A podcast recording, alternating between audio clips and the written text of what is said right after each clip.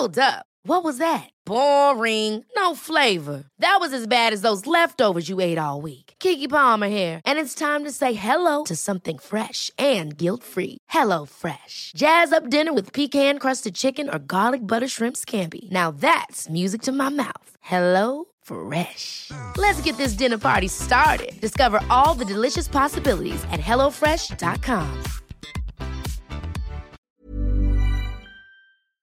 ¿Tú por qué crees que al principio la- las religiones son inventadas, ¿no? y, y por lo que hemos estudiado, pareciera ser, no, no, no puede estar seguro de nada porque, pues, ¿quién está seguro de algo más que el que no sabe nada, ¿no?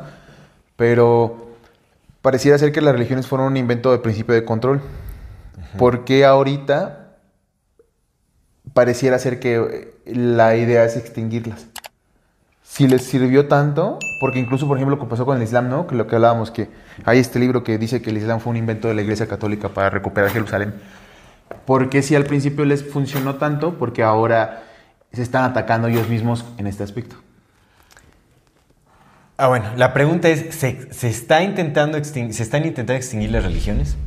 ¿Cuáles? Todas. ¿No hay también una unificación de la familia abrámica? Sí, pero más bien parecería como un medio administrativo que como una especie de impulso, porque como en la generalidad el impulso va hacia la extinción de las religiones y los como evidentemente pues no va a ser de la noche a la mañana, más bien pareciera ser como un intento administrativo de la familia abrámica es la que más adeptos tiene a nivel mundial, sumados. Sumados, ¿no? O sea, Sí. entre, entre, Sí, son las- entre las judíos, cristianos e islámicos. Bueno. Cristianos, católicos su- con una misma, eh, hebreos, todo- con todas sus denominaciones, e islámicos con todas sus denominaciones, juntados, son los más. Claro. Hay más juntos que, que budistas, hay más juntos que taoístas, hay más juntos que todos los demás, Sí. incluso que ateos, ¿no? Sí, sí, Entonces, sí, sí, en el- siento yo que es más bien como una especie de, de control administrativo, sab- a sabiendas que quizás apunte hacia allá, como el control de los menos, que como a una especie de evangelización o de... o Sí, como de seguir creando más este, Sí, porque, adeptos. pues, por ejemplo, ya ves que la, iglesia, la iglesia, la escuela americana en los Estados Unidos hasta los 60, 70 todavía se les enseñaba cristianismo en las escuelas y eso fue quitando. Sí, Entonces, la tendencia va hacia el Estado laico y esta unificación, pues, como para los que queden, ¿no? Creo yo. Entonces, Sí. ¿Por Ok, qué crees entonces, que va hacia allá? eso tiene sentido. Por un lado tenemos como uni- la unificación de las principales religiones, porque pues, Pues hay, es innegable, exactamente, hay un montón. Y para esas personas sigue siendo el principal medio de, de control, Sí, al final. Sí, sí, sí, por supuesto. ¿Y por qué entonces se está buscando... eh, eh, ¿cómo, cómo se llama este? Disolver eh, Ajá. las religiones en el resto de la población. Simón. Pues porque ya se encontraron métodos mucho más efectivos de, de control, de manipulación, ideología, con ideologías. Es mucho más fácil. O sea, creo que hay una. O sea, hay una tendencia dentro del movimiento del ser humano o del entendimiento del ser humano también para darse cuenta de cosas. Si te das cuenta quiénes son. A veces. O sea, yo, yo creo que los principales adeptos religiosos ahorita no, no creo que sean las nuevas religiones. O sea, a menos que sea, de- perdón, no, no, no son las nuevas generaciones. Sí, no, no, no, por supuesto, ¿no? A menos que sea en comunidades o en países muy tradicionalistas en donde la religión es una imposición. Y ahí porque son México, es un país muy tradicionalista donde la religión Pero, ser pero yo me refiero más como a, a- a estados islámicos. O sea, ¿me entiendes? O sea, como más en Medio Oriente y todo eso. Ahí la imposición religiosa es un hecho. Sí, sí, sí. Sí, sí, es más brutal, ¿no? Claro, exactamente. Y, y también, o sea, pues hay... hay... Bueno, sabemos, el- sabemos que el cristianismo se supo meter en todos lados. O sea, el catolicismo, el cristianismo se supo meter en todos lados. Simón. Ese ahí sigue todavía. Eh, y, por ejemplo, en cuanto al judaísmo y todas sus ramificaciones, pues ahí, ahí es como herencia familiar también, ¿no? O sea, es como muy por tradición. Ajá, ajá. Pero en realidad no creo que ya se esté dando en... o sea, Sí, de- eh, eh, digamos está- que donde por tradición o por obligación se ha mantenido, se sigue manteniendo, pero cada vez son menos los espacios donde eso se reproduce. Y eso es porque, te digo, las nuevas generaciones pues ya tienen un entendimiento distinto de la vida y ya se han dado cuenta, o sea, ya se ha cuestionado muchísimo esa idea antigua de lo que es Dios. Se ha cuestionado un montón. Pero muchísimo. Y eso pues es, una tendencia natural en el ser humano de cuestionarse la existencia de Dios. Y en el, en el paso evolutivo del tiempo, de nuestro entendimiento, pues obviamente cuando te cuestionas a Dios, entonces te empiezas a cuestionar la idea que te dan las religiones sobre, sobre Dios, porque las religiones siempre te dan esta idea de un Dios que, tiene, que está humanizado, es un Dios humanizado. Pero pues eso ya no, ya no tiene lógica.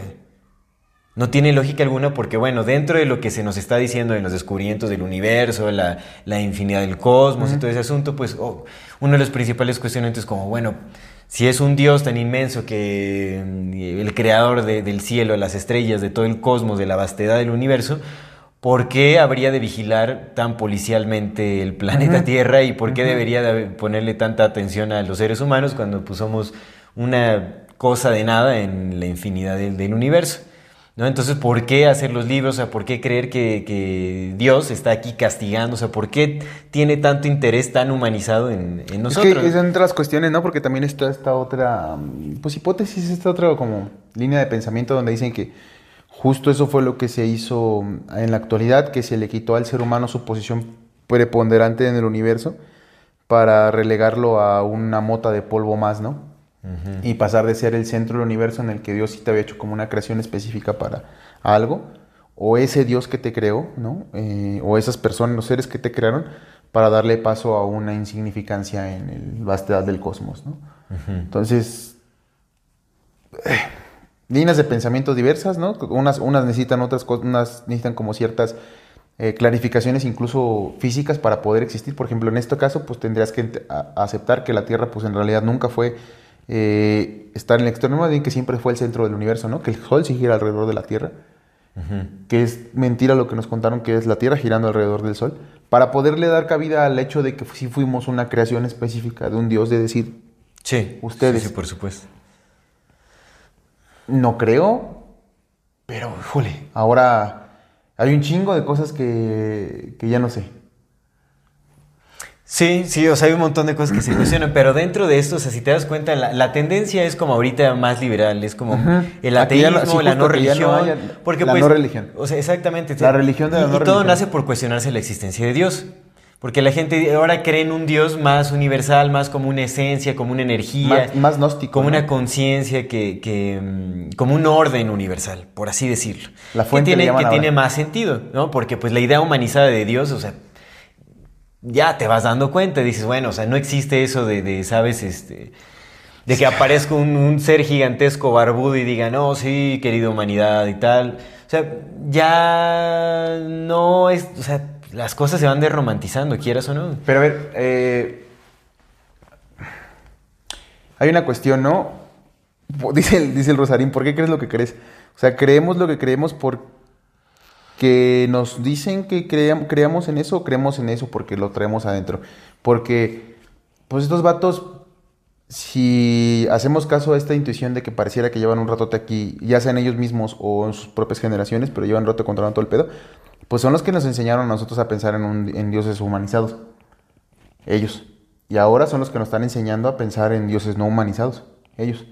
Porque honestamente nuestras líneas de ah, pensamiento, sí, nuestras líneas de pensamiento no son nuestras. No, no es que nos estén enseñando eso, sino más bien creo que tú sabes que ellos se basan en el movimiento de las cosas. O sea, no es como que todo lo tengan eh, perfectamente planificado, sino más bien ven cuáles son las tendencias, las controlan, las dirigen y ellos te dan. O sea, si hay una tendencia de cuestionar a Dios, entonces ellos te van a dar las respuestas que estás buscando. porque y entonces tú la adoptas a cuestionar a Dios siempre han estado y por eso mataban a gente. Ajá, mataba. Sí, pero eso ya no funcionó. La población creció, el mismo cuestionamiento también, la posibilidad de, exploración intelectual, de razonamiento, de las conversaciones. porque... Entonces, lo que hace simplemente es bombardear con, con ideas, con ideologías, con tendencias. Este, esa es la cosa, ese es el punto. de fe. ¿Tú crees que realmente haya, haya crecido el número de personas? Obviamente crece la población, crece el número de todo. Crece el número de güeros, crece el número de morenos, crece el número de pelirrojos, porque la población crece. Eso es por antonomasia, por mera, mera numerología y estadística. Pero tú crees honestamente que haya que esté creciendo el número de personas que estén cuestionando y cuestionándose a sí mismas, que sea un número significativo para que le pongan atención. Eh, sí, Sí, no, no, quiere decir que el cuestionamiento sea brillante o que la gente esté haciendo, pues por eso es que lo pueden manipular con tanta facilidad. Es como, bueno, si el ser humano cuestiona, ya no funciona. Todas las ideas eh, caducan. Todas las ideas tienen fecha de caducidad. todo. Y eso lo vemos. Eso es, o sea, pasa. La ciencia, todo, absolutamente todo está cambiando. y es en cierto periodo de tiempo. Lo mismo con, la, con las religiones. Caducan. Por eso es que también, o sea, ahorita están caducando las religiones y solo se mantienen por el tradicionalismo y por el fundamentalismo. O sea, lo que sostienen las religiones en la actualidad es el fundamentalismo. De que dices lo mismo y, no, no, no. La repetición. ¿Por qué crees? Pero bueno, incluso ya se están viendo adaptaciones, porque por eso ves este, al, al, Papa Francisco. Sí, sí, sí, claro, ya diciendo que, que la Bergoglio, exactamente, ya haciéndolo progre. Mataron un chingo de gente por lo mismo, ¿no? Ya, o sea, ya le tienes que meter ideas progresistas que sean más inclusivas porque pues estás perdiendo adeptos, entonces dices, o sea, pues ya no puedes ser fundamentalista porque los tiempos han cambiado. marketing. También ya la gente ya no quiere eso, ya no, o sea, la gente no sabe qué quiere, pero sabe, pues, pues, ya no quieres eso, ya le incomoda el, el pensar el tradicionalismo. Pero es que justo es eso la pregunta. Es, ¿Crees que de verdad nos incomode o crees que nos dijeron incomódense? No, sí, yo creo que sí nos incomoda. O sea, pues ¿Por, qué, por, qué por dos mil o tres mil años que se ha mantenido básicamente la misma religión eh, monoteísta del ser barbudo, de los pequeños seres que le ayudan, por tres mil años no se ha incomodado y ahorita en los últimos... No, yo creo que la, la, incomodidad, la incomodidad estaba ahí. La incomodidad estaba ahí, pero en los medios para expresarla no o para expresarlo masivamente no. Por eso es que hasta ahora realmente en la, en la generación del Internet es en donde empieza, en donde hay un cambio muy, muy notable. si te das cuenta, el Internet cambió las cosas, porque eso abrió la, ventana a la exploración y al cuestionamiento. eso, eso es no tan cierto, güey, porque nosotros nos cuestionamos cosas cuando nos dicen que nos cuestionemos. O sea, es la realidad, güey. Somos. No, no siempre, no siempre. No. Carnal, Tú te cuestionas naturalmente. sí, pero la, en la como. Hablando como un cuerpo grandote, güey. El, el, 80, otra vez Pareto, güey. El 80% de las personas está pensando en el 20% de la problemática del mundo. Y el 20% de las personas, y eso pues decir un chingo, no, está pensando en el 80% No me refiero a que sea como ese cuestionamiento de las problemáticas del mundo y nada, sino es como. El ser humano es curioso por naturaleza. Curioso, siempre. Así lo es. O sea, bueno, lo somos, ¿no? No, quiere decir que soy reptiliano. Bueno, hay, varias personas que creen soy reptiliano. Eso, eso dijo mi Luis cuando era muchacho que experimentaba cosas. Él era, él era, curioso nada más. Pero vamos, vamos a comenzar. Bienvenidas todas las personas que nos ven y nos escuchan. Esto es Amor Fati en la infinita brevedad del ser. Comenzamos.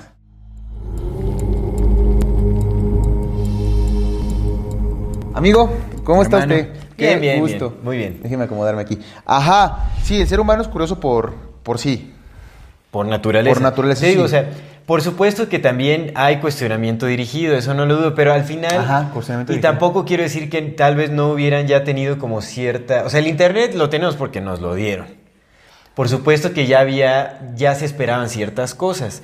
Pero si te das cuenta, cuando tú, antes de que hubiera internet, o sea, a nosotros nos tocó la transición del no internet al internet. Sí, sí, sí, por supuesto. Cuando no había internet, ¿qué era lo que pasaba? Pues todas esas ideas religiosas estaban súper sostenidas. ¿Por qué? Porque no había una compartición masiva de nuevas ideas que te permitieran ese cuestionamiento en masa. O sea, es como, pues está lo establecido, lo, tradicional. y sí había cuestionamiento, oye, siempre ha habido cuestionamiento. Porque no se había alentado el cuestionamiento más bien, ¿no crees? Es que, es que el pedo de, la, de, la, de las redes, güey, es que el Internet, otra vez, pagamos mucho. El, precio que pagamos por las comodidades que tenemos es, muy, es mucho más alto que los beneficios que recibimos. Mucho, mucho más alto. Por ejemplo, nosotros creemos que tener Internet, puta, la revolución del mundo. Y no mames, eso nos hizo más inteligentes y nos hizo mucho mejores. bueno, la yo no digo eso, yo no digo eso. No, no, o sea, digo tú como decir cualquiera, ¿no? O sea, como decir la gente, pues. Entonces uno cree eso. Uno cree que se vuelve uno más inteligente con Internet y la realidad es que no, se vuelve más, más imbécil con el Internet. Porque honestamente no lo usamos para lo, que, para lo que podríamos usarlo, que es para sacar el mayor provecho. La realidad es que no es así. Y aparte, todo, toda la realidad cibernética está, está planteada y está hecha para que nos volvamos más imbéciles. Por eso es que ahora ya no sabemos los teléfonos de las personas que queremos. No te sabes ningún. Te, sabes uno, el tuyo, tal vez. Sí. Y el de tu mamá y el de tu pareja y se acabó. Y de tus hijos si ya tienen teléfono, ¿no? Y uno, a lo mejor de uno, del que más le hablas. Y ya, te sabes cuatro teléfonos. Antes no, güey, antes te sabías un chingo. Entonces, los aparatos tecnológicos no nos han vuelto más inteligentes, sino al contrario, nos han vuelto más dependientes y por tanto más tontos. Entonces, de pronto como las dinámicas del funcionamiento en Internet sí, por supuesto, han funcionado para que podamos aprender más cosas, pero también las cosas, y lo vemos más ahora, güey, ahorita con, con lo que nos ponen, güey, lo que nos dan, lo con los que nos alimentan con los algoritmos, pues están hechas para que sigamos las mismas tendencias. O sea, el Internet lo único, lo, único lo, que más hizo a una escala que se nos escapa de nuestra contemplación individual es que masificó el poder de los medios tradicionales. Les dio mucho más poder todavía, porque ahora era más fácil entrar en tu mente, güey, porque así fueron cuando primero desarrollaron Internet y luego desarrollaron Google, con el buscador te, te recomienda qué buscar, te completa tus búsquedas. Entonces, cuando tú buscas algo, tú porque usas el Tor, pero antes de que usaras Tor, tú buscabas... Tor ya está manipulado, ¿eh? O sea, ya también las búsquedas, las primeras búsquedas ya también Entonces están- va eso, güey. O sea, son distintas a las Tú- de tú Google, buscas pero algo al en final... Google, tú buscas algo en Google y la mayor parte, el, el 80% de esta, de esta bonita población en la que vivimos se quedan en la primera página. Sí. La primera página es una manipulación completa de algo que tú quieres, que ellos quieren que Sí, tú sí, pienses. por supuesto, por Y eso supuesto. ha sido así desde el principio del Pero Internet. mira, el cuestionamiento es una tendencia natural. El cuestionar sí. Sí. Ahora, ¿qué información adoptas para ese cuestionamiento? Es lo que sí te dan. La información, eso es a lo que yo Ajá. voy. Pero naturalmente se cuestiona, es como, bueno, te- y es a lo que iba, se cuestiona la existencia de un Dios, que es el fundamento principal El de, la bar- religi- barbozote, de, la ¿no? religi- Simón. de religiones principales. Simón. ¿no? Bueno, excepto el del budismo, pon tú, de- de- o del taoísmo, bueno, tal vez la, la- la filosofía religiosa o la teología oriental es muy distinta a, a la occidental. Distinta ¿no? entre comillas, porque Buda se hablaba de... De, De Atman, ¿no? Bueno, del Atman. Ah, y de, y hablaba pero un poco de Brahma, ¿no? De Brahma. Buda se Ah, hablaba cierto, de Brahma. Sí, Entonces, de Brahma. pues tan diferente no es. Porque Brahma es Sí, Dios. sí, sí, es- es una fórmula solo, sí. Brahma es el vato, Pero, pero no, no hablaba como tanto de, de- del castigo, del... Pero sí hablaba de Brahma. se hablaba de Brahma. Entonces sí había un Dios ahí. Una especie de Dios. Ajá, claro. una especie de Dios. una especie de Dios. Una Es distinto. del principio generador. Que mira, al final esa fue la tendencia que nos, nos trajeron a, a Bueno, sí, Occidente. sí, sí, por supuesto. ¿no? Que fue lo que vino a reemplazar ya como la, la idea del Dios occidental. Simón. Ahorita hubo, hubo como una introducción manipulada de- de- del pensamiento oriental aquí en, en Occidente. Porque es muy Sí. distinto a cómo se vive allá, por Sí, supuesto. sí, a huevo. En fin, eh, entonces este cuestionamiento natural eh, existe en la humanidad, entonces por ende se va, se, va, mm, se va disolviendo las religiones principales, porque ya empieza a cuestionar, entonces ya no le entregas tanta fe a algo que ya no tiene tantos sentidos como, bueno, y si existe, porque si cuestionas el pilar de la religión, pues naturalmente te vas desafanando.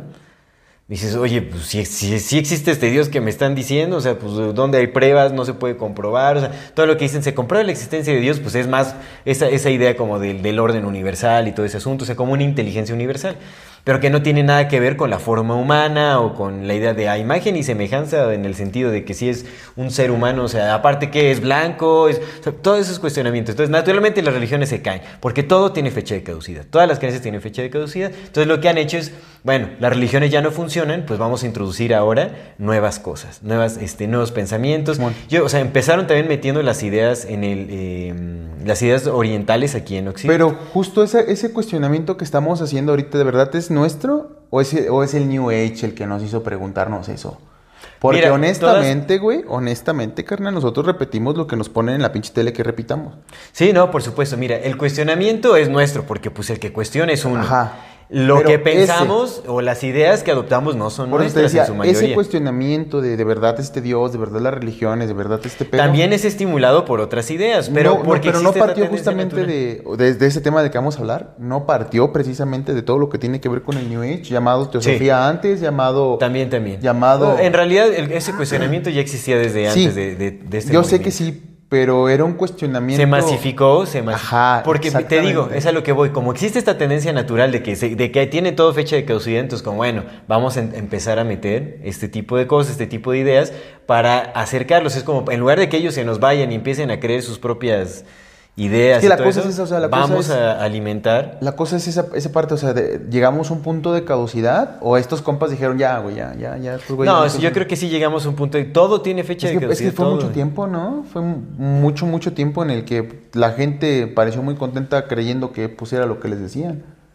Te digo, porque no había, no teníamos como Porque este ventanas hacia este más pedo del New Age fue antes del Internet, güey. Y mucha gente empezó a adoptarlo mas- masificadamente. Y por eso es cuando llegó Internet. Pero este cómo, pero cómo hicieron eso? ¿Cómo hicieron con este Con líderes sociales. con líderes sociales y también movimientos ideológicos. Como lo han hecho siempre. pero lo hicieron con los medios, con, con, con grupos musicales. Por eso, por eso. Lo por eso, masificaron con sí, grupos como- musicales. como O sea, ¿quién es- quién, eh, quién ha Grupos musicales con, art- ah, con actores, artistas con actrices, carnal. Hace rato platicaba con Luis de algo, ya, ya para ir. Que eso, o sea, el internet vino a, a- ahora a cumplir a el papel masificarlo. de... Sí, lo que te decía, güey, el internet lo único que hizo fue amplificar el poder que ya tenían los medios tradicionales. Uno piensa, no, la, la televisión vale madre. No, güey, la, la televisión se convirtió en internet, güey. Sí, los dueños de la CBS son los mismos cabrones que tienen los dueños de los principales, principales medios, desde de Google, güey. Sí, por supuesto. ¿No? O sea, si el buscador tiene acciones de los cabrones que tienen acciones en los otros medios, en los medios Sí. no perdieron nada, metieron dinero a Google, güey, porque pues ahí era donde tenían que meter, moverle, güey. Es cierto. Entonces, la televisión no pidió poder, solamente se transformó en lo que ahora llamamos internet. sí, sí. Es que hay que ver las cosas como te digo, otra vez, el- las, las ventajas que tenemos por usar lo que tenemos, el costo que pagamos por los pocos beneficios que tenemos de la tecnología es demasiado alto en comparación a sus beneficios. O sea, nos, nos quita más de lo que nos da. Sí nos da cosas bien chidas, pero no sabemos lo mucho que estamos perdiendo. Y eso es justamente la capacidad de percibir si lo que pensamos lo pensamos o es una, impl- es una implantación de que eso es lo que quiere que pienses. ¿A qué iba hace rato? Le decía a mi compa Luis. Le digo, oye, güey, le digo, es que, eh, por ejemplo, la, la banalización de la sexualidad. Ya est- estamos ya entrando de lleno a, a lo de la, la teosofía porque está, por eso estamos hablando del New Age, ¿no? Y de Sí. la... De la, de la de, del- de por qué cuestionamos ese tipo de religiones y ese pedo.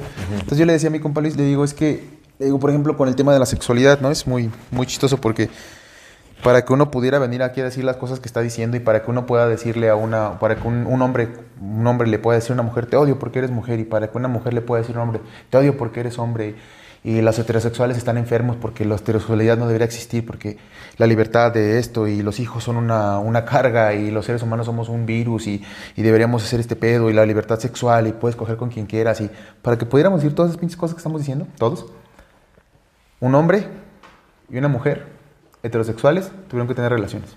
Sí, por supuesto. Así de sagrado es ese pedo. Sí, Porque para que la vida pudiera empezar y venir a decir que odias la vida, un hombre heterosexual y una mujer heterosexual tuvieron relaciones preferentemente amándose y si no, pues todos tuvieron que tenerlas. Y eso te trajo aquí a decir que odias eso. ¿No? sí, sí, por Entonces, supuesto, por supuesto. Eh, y eso, está, eso debería darnos una idea de, pues, por supuesto, de lo sagrado que es y de cuánto lo estamos banalizando. Entonces, con eso ya, ya estaba platicando con Liz y, y yo quería decir esta idea, pero la cosa es que, por ejemplo, en el aspecto sexual, digo, ¿a quiénes te pusieron como frontmans de la liberación sexual? A la Madonna, al Freddie Mercury, a los estos carnales de Kiss, al Jim Morrison. Esos son los ejemplos que te dieron de, mira, esta- esto se llama liberación sexual. Estos güey no están viviendo felices, no se les ve felices. No están viviendo vidas en las que se les vea bien. Están rodeados de drogas. La gente Sí. feliz no se droga. Creo yo que eso es una... Que recordemos, ¿eh? yo honestamente, yo creo que todo eso es como mm, parte de una puesta en escena con la cuestión de las drogas y todo eso para romantizarlas en, en la juventud. Porque Que no esos son los íconos. ¿eh? Yo creo que sí. muchas- mu- no Se mames, supo- ¿tú Jim Morrison que- no se murió. ¿Tú crees que la, la Rihanna no se droga, carnal? Si la Rihanna es, por- es, es, es, es una resultado del Project Monarch y con las que los, man- los con la cosa que la manipulan es con rompimiento sensorial. y La reina.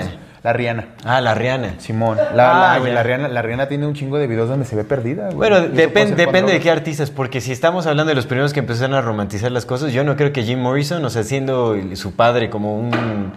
ten- tenía un puesto importantísimo en, en la naval. No, güey, porque carnal, luego esos vatos son los que voluntariamente prestan a sus hijos para los... Habrá que ver, habría que ver, porque también te digo, o sea, se cuestiona incluso la cuestión de, de los rituales satánicos y todo ese asunto. Bueno, que no, pero las drogas son drogas, carnal. Las drogas están ahí, lo tienen. Sí. Carnal, tienes a Sí, jóvenes. no, hay muchos, a- o sea, hay muchos jóvenes, artistas, hay muchos artistas que jóvenes sí lo hacen. Sí, eso es cierto. Que abren sus puertas y hay Sí, cientos no, no, de eso- miles eso de ve. jovencillas y jovencillos diciéndoles, güey, hazme tuyo, eres Dios. Por Sí, muy no, definitivamente, élite que seas y que estés preparado en latín en griego, eso te va a volar la chompa, güey, porque Sí. es gente diciéndote que No, tú no, y muchos, o sea, pon tú el, el peso pluma, por ejemplo, que es un artista ahí Sí, güey, pues es toda esa banda son... que ni siquiera está eh, preparado ni nada, nada más nace en cuna de oro y lo impulsa. O sea, lo que voy es que, pero, eso es lo pues, que te enseñan, que eso tiene que ser, pero no nos enseñan la realidad, que eso no te lleva a la felicidad. La gente feliz no se droga, creo que es uno de los puntos más interesantes de la felicidad, ¿no? Sí. Que cuando eres completo y eres pleno, pues no necesitas un estímulo externo. Creo que lo tienes todo Claro. aquí, ¿no? Entonces, cuando buscamos estímulos externos es porque hay alguna carencia ahí. Y a veces tampoco quiere decir que vivas mal o que te estés mal que lo busques. Simplemente sabemos que hay una pequeña carencia ahí o una gran carencia que quieres suplir con esto. Entonces, a lo que iba es que de pronto nos ponen a ciertos tun, tun, tun, tun, para que nuestros cuestionamientos sean con base a lo que ellos cuestionan, ¿no? La banda que es existencialista, porque el Sartre les dijo que, eran, que deberían ser existencialistas. Porque Picteto, porque Epicuro. No, es que yo soy, yo soy este, yo soy este, compa, ¿cómo se llaman los, los estoicos? Porque Marco Aurelio me, me enseñó a ser estoico. Porque Séneca me enseñó a ser estoico. Por Carnal, supuesto, las, las principales ideas bajo las cuales formamos nuestra personalidad son de personajes Sí. principalmente impuestos. Y pues, carnal, te das cuenta que Son Séneca corrientes ideológicas élites, Marco Aurelio era de las élites, entonces Sí. mal no vivían. Claro. Mal lo vivían, así como para que te digan, no, tú seas estoico, pues carnal, pues si tienes todo el dinero del mundo, ¿cómo no vas a ser estoico?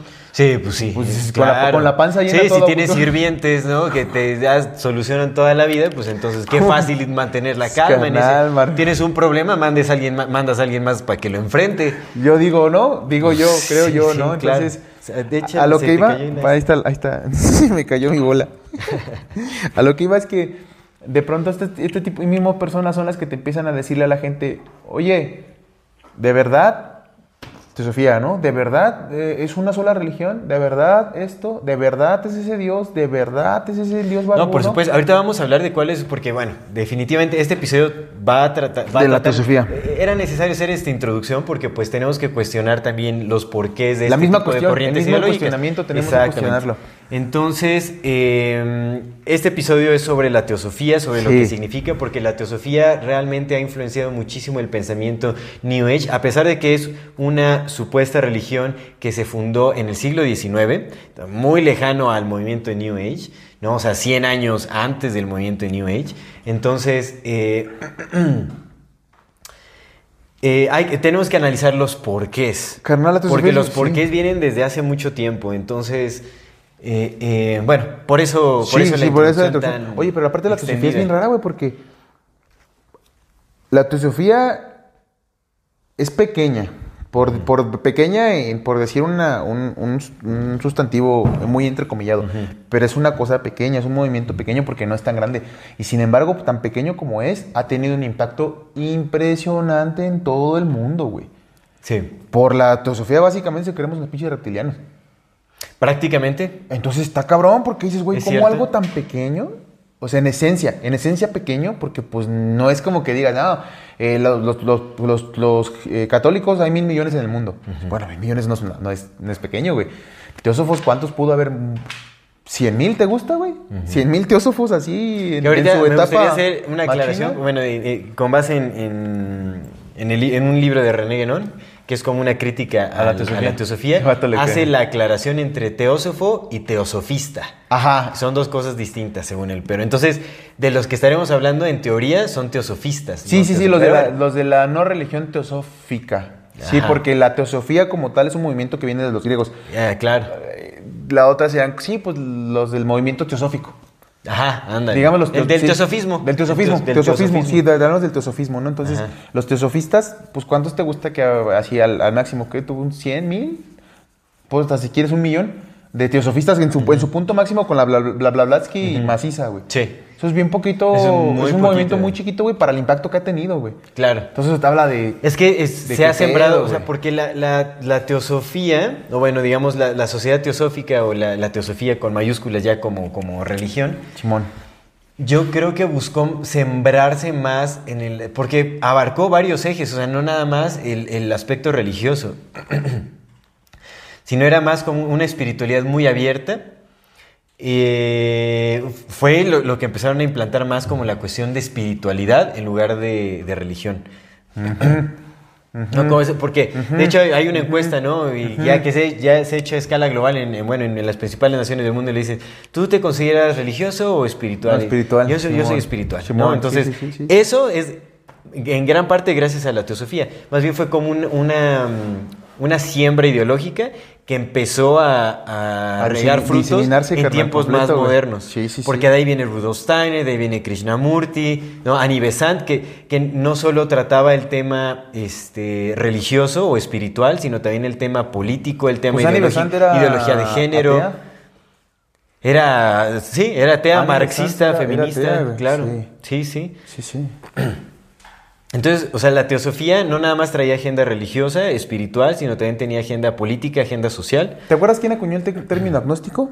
¿Te acuerdas que No, lo vimos en, no una, recuerdo, en, no una, recuerdo. en una de las... Tú lo trajiste en una de las investigaciones. Agnóstico. Sí, güey. O no me acuerdo si lo mencioné yo lo mencionaste tú, güey. ¿Quién acuñó el término agnóstico? Ahí Mira. está, Thomas Henry Huxley.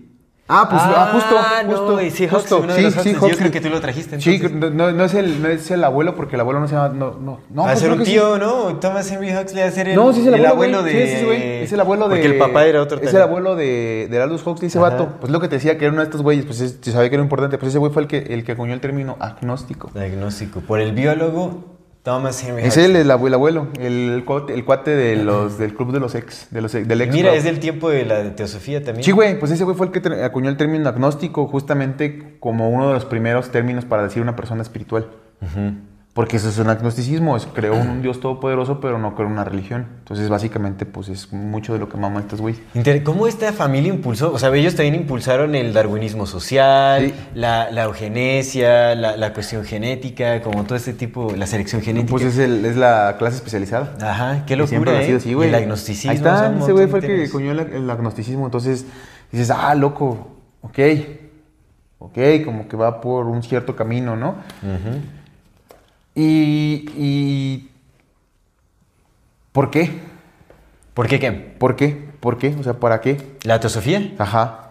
¿Para qué? Ok, bueno, hablemos un poquito de la historia de la teosofía. Simón. ¿No? También porque Dele. tenemos que entender los orígenes de los, de los principales fundadores. Sí. Porque dentro de lo que estuve estudiando, yo me, me estaba echando una lectura que la verdad es que, uf, o sea, intenté leer lo más que pude, pero pues ya sabes, ¿no? De tiempos, este, actividades, la vida. La vida siendo ella misma. Bendita vida. Bendita, Bendita vida. sea. Eh, este es un libro, bueno, es, es como un ensayo, pero que es como un libro en realidad de René Guénon que se llama eh, y- eh, Teosofía, Historia de una pseudo-religión. Le tira con todo y hace un análisis súper profundo de los orígenes de, de este movimiento. Sí. René Guénon es chido. René Fíjate no es, muy bueno, ¿eh? La verdad es que sí. ¿Qué? Es, es filósofo francés. Es filósofo. Masonzote, masonzote de los- Sí, de los sí, chingones. masón, por supuesto. Sí, por supuesto, un, un gran masón ahí. pero- de, los, de los a- a mí me verdaderos, no sorprende- de los de TikTok. A mí me sorprende que le haya tirado tan duro a la teosofía, porque aquí habla también como de ciertas diferencias entre grupos de esa índole, como entre hermandades y todo, porque él habla de ciertos conflictos ahí. Está muy raro el, el fenómeno teosófico, ¿eh? Teosofista, está súper raro. Sí, es bien extraño, güey, porque aparte el René Guénon tiene libros de, sobre símbolos y todo ese pedo, y pues están más o menos interesantes sus análisis, que a lo mejor también puede ser para llevarte a otros lados que no son, ¿no? Ajá, bueno, sí, eso es cierto. Habría que ver, o, o tal vez como ahí este pelea entre, entre grupos de inteligencia, yo qué sé, en desacuerdos. ¿Quién sabe? Habría es lo que que ver. te digo, güey, honestamente... ah, siento yo, güey, que mucho de, de los estudios que hacemos sobre el ser humano nos alejan más del entendimiento del ser humano que, que lo que nos acercan. Por ejemplo, nada más por decir algo, ¿no? Yo no necesito. Esta es una opinión que a lo mejor suena muy controversial y, y no, no, no me la tomo nada más que es mío, ¿no? Por ejemplo, yo, yo no necesitaría leer sobre estudios de género para poder decir con toda la certeza del mundo que los hombres son hombres y las mujeres son mujeres. Por una simple razón muy, muy sencilla que me enseñaron a mí en la primaria. Que las mujeres tienen cromosomas XX y los hombres tienen cromosomas XY. Y ya de ahí, pues yo ya no necesito estudios de género, ¿no? Ya de ahí sé que pues unos son distintos y otros son distintos. Y ya. De ahí a respetar a toda la banda, ¿no? Pues por lo que quieran ser y lo que decían. Pero de ahí ya, o sea, nada más eso a mí me basta para saber que son distintos y pues vamos a ser diferentes y nunca vamos a ser los hombres, nunca van a ser mujeres, las mujeres nunca van a ser hombres. Le quieras poner el nombre que quieras, le quieras hacer todo el Mira, show ya que ya quieras. vamos a hacer nuestro episodio de ideología Pero, de género para que te desquites bien. A lo que voy es que, a lo que voy es que, que Ya lo eso- trae, ¿no? Ya para todo Eso es muy simple, bien, eso es un sí. acto de observar, es un acto de ser. Lo que te acabo de decir de, la- de- de lo sagrado de, de la sexualidad. Por supuesto. No lo- en todo lo que he leído durante toda mi vida nunca encontré algo tan básico como eso que pensé un día que estaba así en mi casa y dije, ah, mira, ya sé por qué es sagrado. Porque para que yo pueda decir mamadas, un hombre y una mujer tuvieron que tener relaciones sexuales. El principio de mi vida, el principio de mi humanidad, de mi especie se dio porque un hombre y una mujer tuvieron relaciones sexuales y entonces yo vine. Eso es lo más sagrado que puede existir en mi vida porque es lo que me principió. Porque para que yo pudiera hablar de Dios, primero tuvo que pasar eso. Entonces lo más sagrado en mi existencia como humano es el sexo. Yo no necesité porque por mucho tiempo he leído y en ningún lado nadie me dijo que nadie me hizo un estudio de lo sagrado que era, o al menos yo no me lo encontré de esa forma. ¿Por qué? Por- que mientras más trates de profundizar en el ser humano, siento que te alejas más de él que de verdad nada más ver las cosas con la simpleza de ser. Entonces de pronto como que siento que tantos estudios, todos los estudios que hacen estos compas del ocultismo y así, son justo como para, ¿sabes? Como para ir Sí. haciendo marañas mentales en la gente que por, por alguna razón cuestiona más cosas, pregunta más cosas, tiene más ansia de saber más cosas. Entonces te atrapan unas redes en las que te hacen que te vuelvas loco. Que te vuelvas loco de tantas pinches cosas que sabes y tan, tan, tan. Y entonces, órale, güey, ya te, ya te destruí ahí, venga, chepa acá. Jálese para acá, esta es la respuesta. No sé, como que algo ahí me da, porque pues la neta, la neta, muchas de las cosas que pues nos harían más tranquilos y más felices son bien simples. Es cierto. Es cierto, es que la, la simpleza de vivir amigo, es el arte. Machín, güey, machín.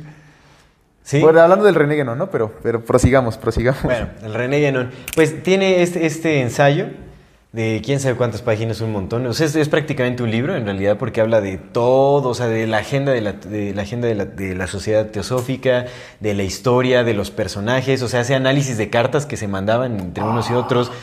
Habla también como, sí, o sea, habla... Pero es que ahí, ahí también es sospechoso, güey, porque para que él supiera todo eso también tenía que haber tenido sus contactos. Sí, por supuesto. Eso no, eso no es inteligencia, no funciona así la inteligencia. Es inteligencia, claro, claro. O sea, se ve que. Por eso te digo que esto lo que nos deja ver es que hay como diferencias entre, sí, sí, entre grupos ellos, de inteligencia. entre ellos, entre ellos Claro que sí. Porque está echando de cabeza varias cosas interesantes, ¿no? O sea, es como. O sea, pues él, obviamente, nosotros por el, el paper de Mass Matthews sabemos que uno de los fu- fundadores de, de El la filosofía, Henry Steele Olcott, Henry Steele Olcott. eh, pertenecía a la inteligencia. Sí, sí, Bueno, sí. era- sí, pertene- él, y aquí René Guénon lo, lo, lo tacha como de informante. O sea, dice que no tenía integridad porque era informante, o sea, era como espía, como acá Ok. pasaba información. Está, está muy interesante. Pero a ver, cuéntenos ahora sí de la Dentro de, eso, él hace, de primera, hace como la, la diferenciación entre este, teosofía y teosofismo.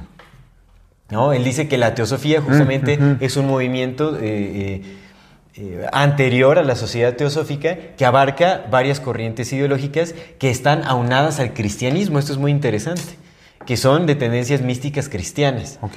Uno de los principales autores es eh, Jacobo Bohem o Jacob Greenberg. Bohem.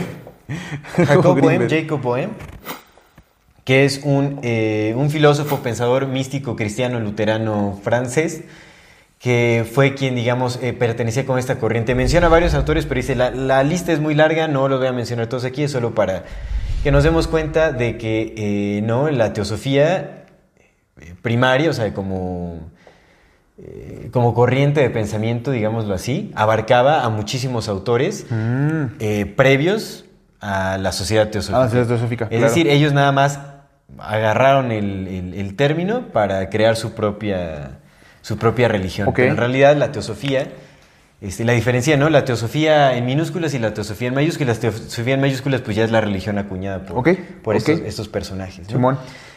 Eh, ahora, acá lo que, lo que él dice es que, la, o sea, ya cómo hacemos la diferenciación es que, bueno, la, la teosofía antigua, la- como la corriente ideológica, se basaba principalmente en ideas occidentales, o sea, en el cristianismo occidental. Bueno, el cristianismo es, podríamos decir que es occidente. Eh, el cristianismo, o sea, se basaba en el cristianismo, o sea, es una corriente occidental. Y la teosofía como religión eh, es una corriente supuestamente oriental, Oriental, pero sí. es una tergiversación de un montón de cosas en realidad. Agarraron una- de mole, distorsión- pozole. Claro, es una distorsión de corrientes orientales, o sea, de, de religiones orientales, y está, este, ellos se jactan de, de hacer, de, de intentar renacer Oriente en Occidente, pero en realidad están distorsionando absolutamente todo, y ellos crearon su propia versión de las cosas. Bueno, pues ya le metieron Lemuria, Atlántida, y le metieron... pinche bla, bla, es que tenía y- buena imaginación, eh, mi compita, la bla, la Muy interesante sabía. este personaje, ahorita vamos a hablar de la bla, bla, bla, bla. Eh, La abuela bla, bla. Blatsky. Ahora, hay que hablar de esto porque antes de que se fundara eh, la Sociedad Teosófica en 1875 fue que se fundó, 1875, Simón. ya había un historial de los fundadores, que en realidad los fundadores de la Sociedad Teosófica fueron 17. Los que se conocen son Henry Steele Olcott, esta Blavatsky y hay otro cuate, Un otro tercero, hombre. el James. algo- No, Ah, Henry James, no. Olcott, sí, Ah, sí. se- no, se apellida ese vato Dulce. O Dulce. Algo así. Sí. No, Dulce ya suena a la CIA O completamente. James. James. No, Ah, pero no, no es dulce, es que no es dulce, es dulce, pero en inglés. Es algo Como es- dulces, Ajá. pero en inglés, ¿cómo se pronuncia eso? Candy. No, güey, porque si es, si es dulces, así, dulces. Es dulce. ¿Dulce? Dulce. O dulces. No, es dulce. Dulce. ¿Dulce? Dulce. O dolls, dolls, como dolls, ¿no? Como Dolls, por, por la C.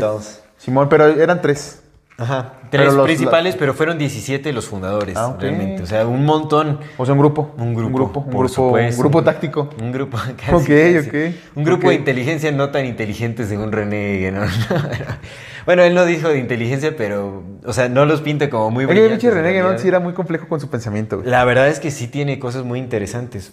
Porque bueno, es, es- es importante ver cuáles son las raíces de, de la sociedad teosófica, porque se basa muchísimo en el espiritismo. Espiritismo, tal cual, como en fuerzas ajenas a, a- Sí, sí, sí, a lo humano, digamos, ¿no? Como a contacto con otro tipo de seres, como a los seres elementales. O sea, de, de la cuestión de los seres elementales, o sea, de hadas, bueno, todo ese rollo viene de acá, ¿eh? Pues del Rudolf Steiner, ¿no? Ese vato creía Rudolf- no, pero porque Rudolf Steiner perteneció a la, A la sociedad, teosófica. Simón, claro. Simón. Entonces, muy- todo eso viene, viene mucho de acá, pero lo, lo llegamos a analizar en nuestro episodio de las brujas, creo que cuando hablamos de las brujas, ¿no? Que realmente las hadas. Y bueno, porque Rudolf Steiner se, se basó mucho en Shakespeare, tomó muchísimo de Shakespeare. Y Shakespeare fue el primero en distorsionar la versión de las hadas y darles como ese...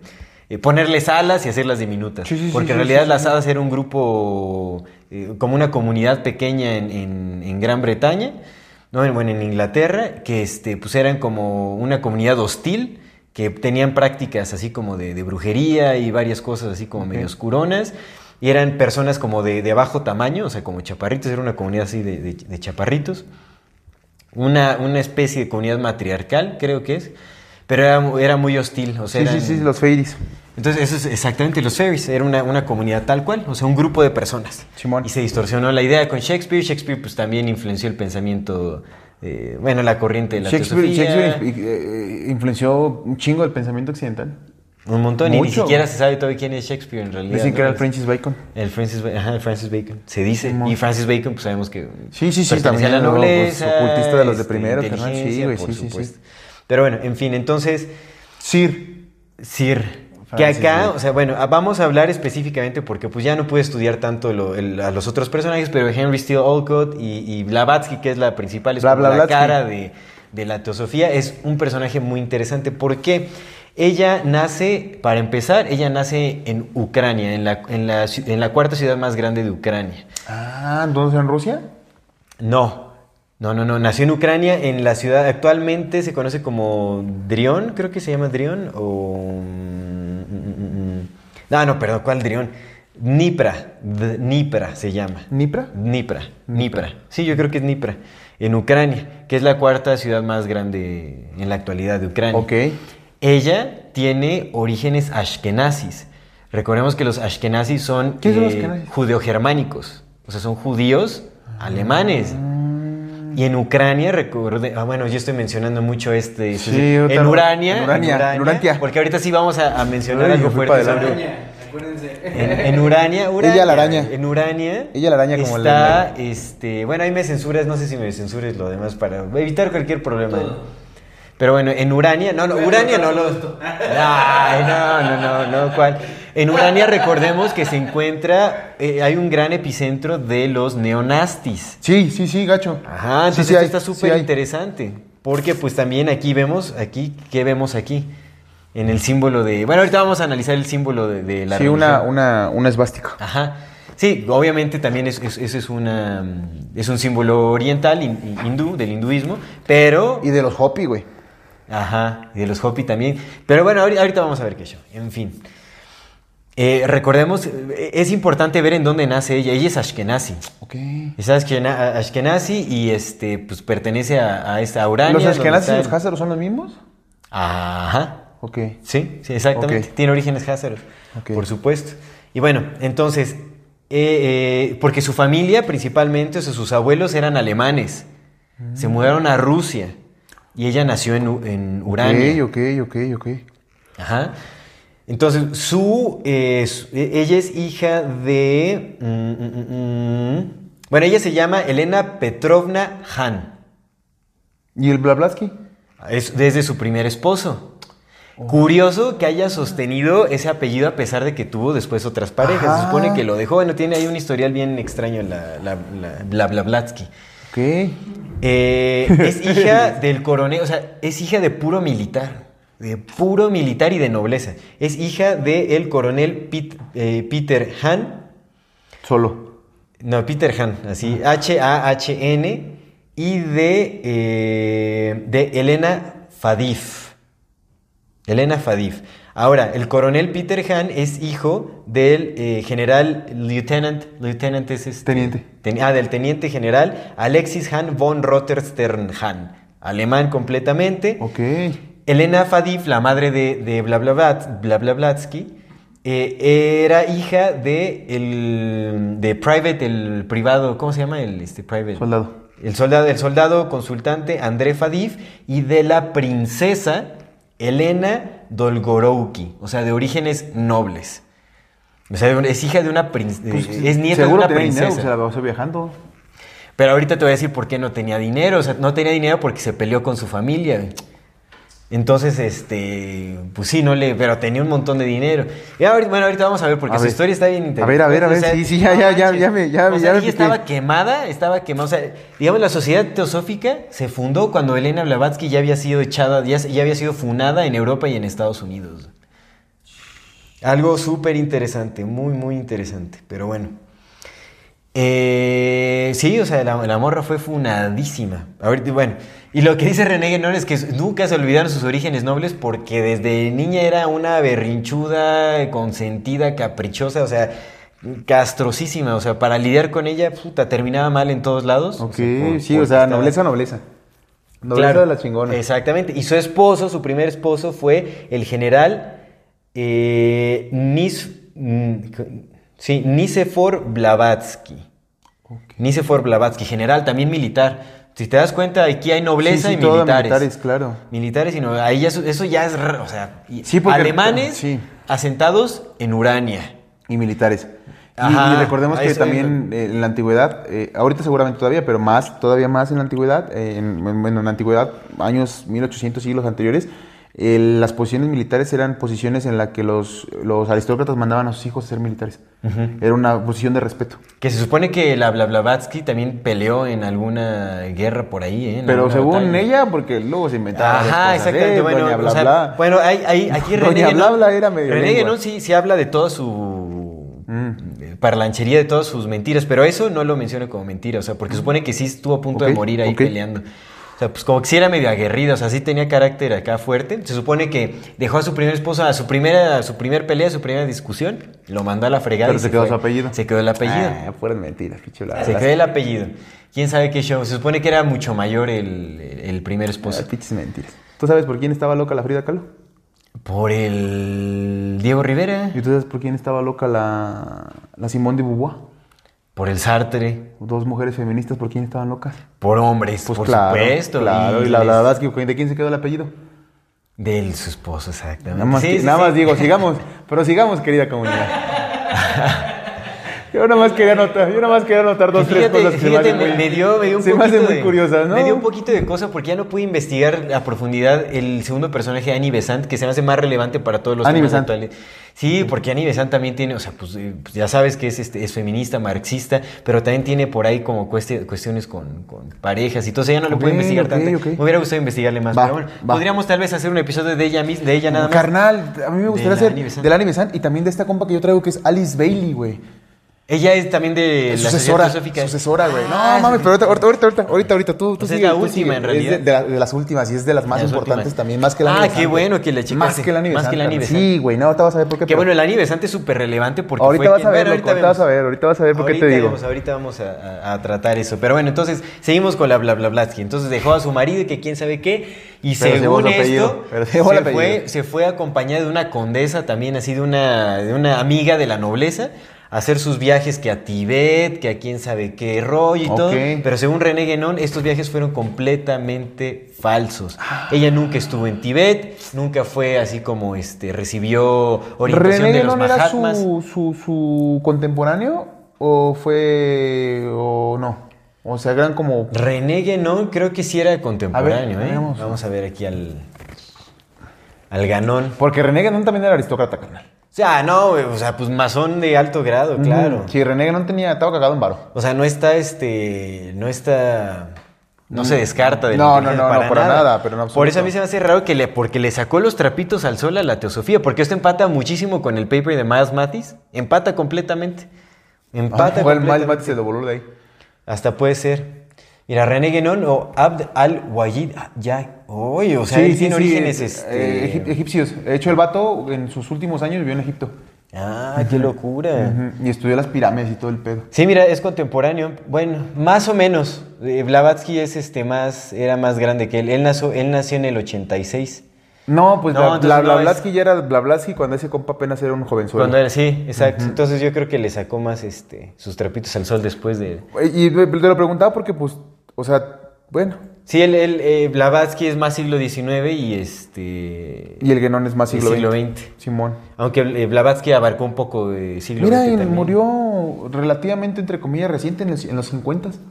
En el 51, todavía le tocó la Segunda Guerra. Sí, no, pero, pero sí, René Guénon es, es aristócrata de, de, de, de los señores aristócratas, carnal. Sí, sí. Qué locura, qué está, está interesante. Hasta su fisonomía está muy extraña. Tiene una cara súper alargada, no Sí. la había visto. Qué interesante. Fue un matemático, masón, filósofo y esoterista francés. Y carnal, pues es que para hacer esas cuatro cosas necesitabas este. Ser noble. No hay más. No hay más. Bueno, no, no se vayan a, a parar el cuello todos los este, masoncitos ahí de, de de pueblo. TikTok. No, los masones de TikTok no. Los masoncitos de TikTok, sí, sí, sí, que dicen, ay, entonces yo soy noble, yo pertenezco a la nobleza y por eso soy masón. No, mijos, ya estoy- los, eh, son los achichincles de los achichincles de los achichincles de los achichincles. No, los, los masones, los masones reales como este güey, o sea, este güey seguramente sí conoció, son banda muy estudiada. Imagínate si la bla, bla, bla- si el René no le, le tiraba ahí a la bla, bla, Blavatsky, que era masona, la ponía ahí como nada, como cualquier cosa. Y son banda muy estudiada, o sea, los, los chidos, los chidos son banda muy estudiada porque pues por eso es con, profundizan tanto en el conocimiento de los seres humanos a los que dominan. Por supuesto, por supuesto.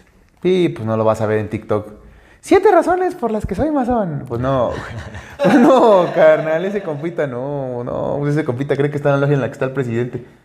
Los masones no somos eso, no, güey, no, Ni carnal. sabes qué Pues, a ti no te van a abrir ni la puerta de la pinche logia donde están los verdaderos, pues no, ellos no, no les abren esa puerta. Menzones, No, sí son son, masones, sí son masones porque Pues bueno, fue ya- parte- es que fue parte de su estrategia, carnal. Tuvieron iniciación, o sea, pasan por su ritual de Y aparte iniciación. es parte de la estrategia, los verdaderos masones, los chidos, dijeron, güey, ya la banda sabe que existimos, ah, mándales ahí estos, ah, haz otras. No, pues, otras de hecho no que viven en la sombra, realmente tienen sus bibliotecas masones, tienen sus templos masones, o sea, es- están ahí. o sea, Pero es que es parte, de, es parte de la protección. Creas otras logias donde metes a todos los demás y les dices, eso es el masona, eso es la masonería. ¿Cómo creen que nosotros vamos a dominar el mundo si vean, nos estamos aquí en TikTok? Pero pues no, pues no. Pues no, ¿tú crees que el, el de las siete razones para ser masón va a la misma lógica que la que va el presidente? No, pues obviamente. Pues no, en esa logia está el señor presidente actual, el presidente anterior, Sí, que acá, el de diputado hecho, al que le tira que de hecho, odia. René, René. Guénon habla de que habla es, que Blavatsky tuvo contacto con Al- Albert Pike. Recordemos Albert Pike es de los Illuminati, de los- Sí, sí, sí, eh, sí, del- sí. el fundador del rito escocés. Escocés.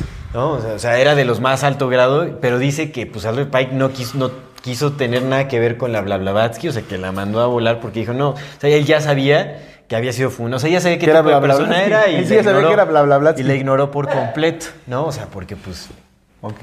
hasta entre masones son este... Hasta en perros de razas. Exacto. Y hasta la basura se separa, le dijo. Y hasta la basura se separa, hija. Ahí nos Por supuesto. Pero bueno, entonces sigamos con la Blavatsky. Se supone que todos estos viajes que son el fundamento principal de, de la teosofía. Sí, sí, porque de ahí sacó, ¿no? Sí, dice que, o sea, que todo el conocimiento, todas las historias de Lemur y todo eso se los dieron los Mahatmas Sí, en la sí, India. sí, sí, sí, claro. Y que estuvo con o sea, en el Tibet y que le pasaron acá monjes y todo ese rollo de información. Dharamshala, en Dharamshala. Y pues nada conoció que al Babu, ver. la secuestraron. Sí, también pues se bien. inventaba como guías así de la infancia y que un, mon- un montón de cosas. Estaba súper raro. Se inventaba secuestradores. Creo. ¿Cuál? Eso fue real, 100% real, ¿eh?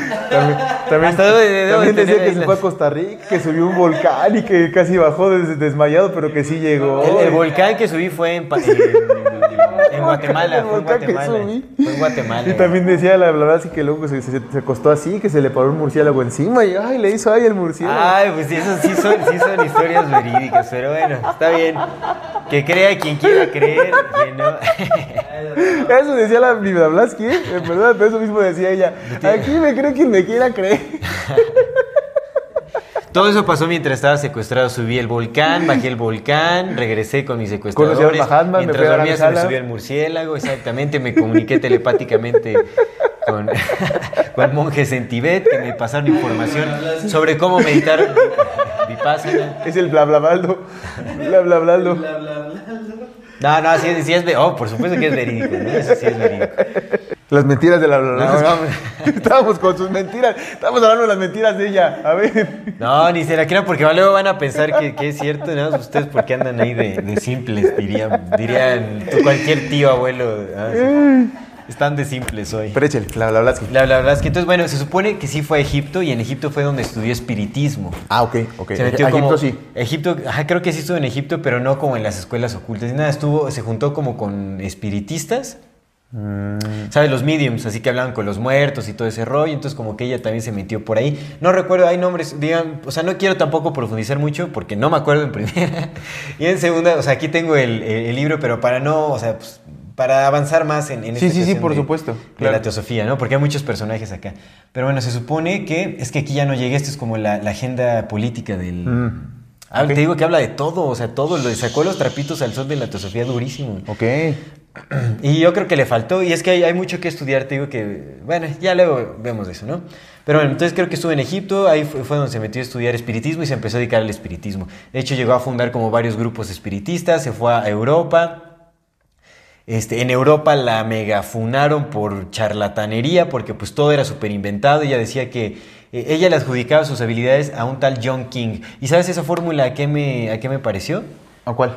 A la Pachita. Al, este, al hermanito Cotón. Al hermanito Cuauhtémoc, que le adjudicas tus habilidades a un espíritu Sí, sí, sí, sí, sí, sí, a huevo. No, y es como, no, yo no soy yo, es, es- me posee tal espíritu. Y, y lo mismo con la Blavatsky, así la misma fórmula.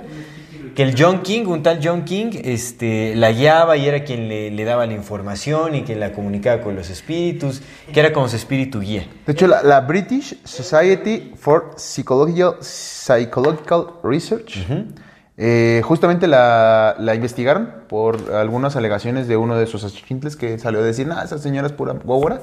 Y esa, la British, la British Society of Psychological Research eh, la estudió, o sea, la Sí, como investigaron y sí, sí declararon que pues, era puras, que la mayor parte de las cosas que decían eran mentira. Sí, sí, por oficial, supuesto. No, así oficialmente. Oficial, oficial. Pero, pues, Pero no fue lo único, o sea, fueron un montón así de personas que intentaron trabajar. Pero pues les valió. No. Bueno, sigamos. Entonces, bueno, el chiste es que fue en, en Europa fue tachada de, de charlatanería durísimo, o sea, la funaron.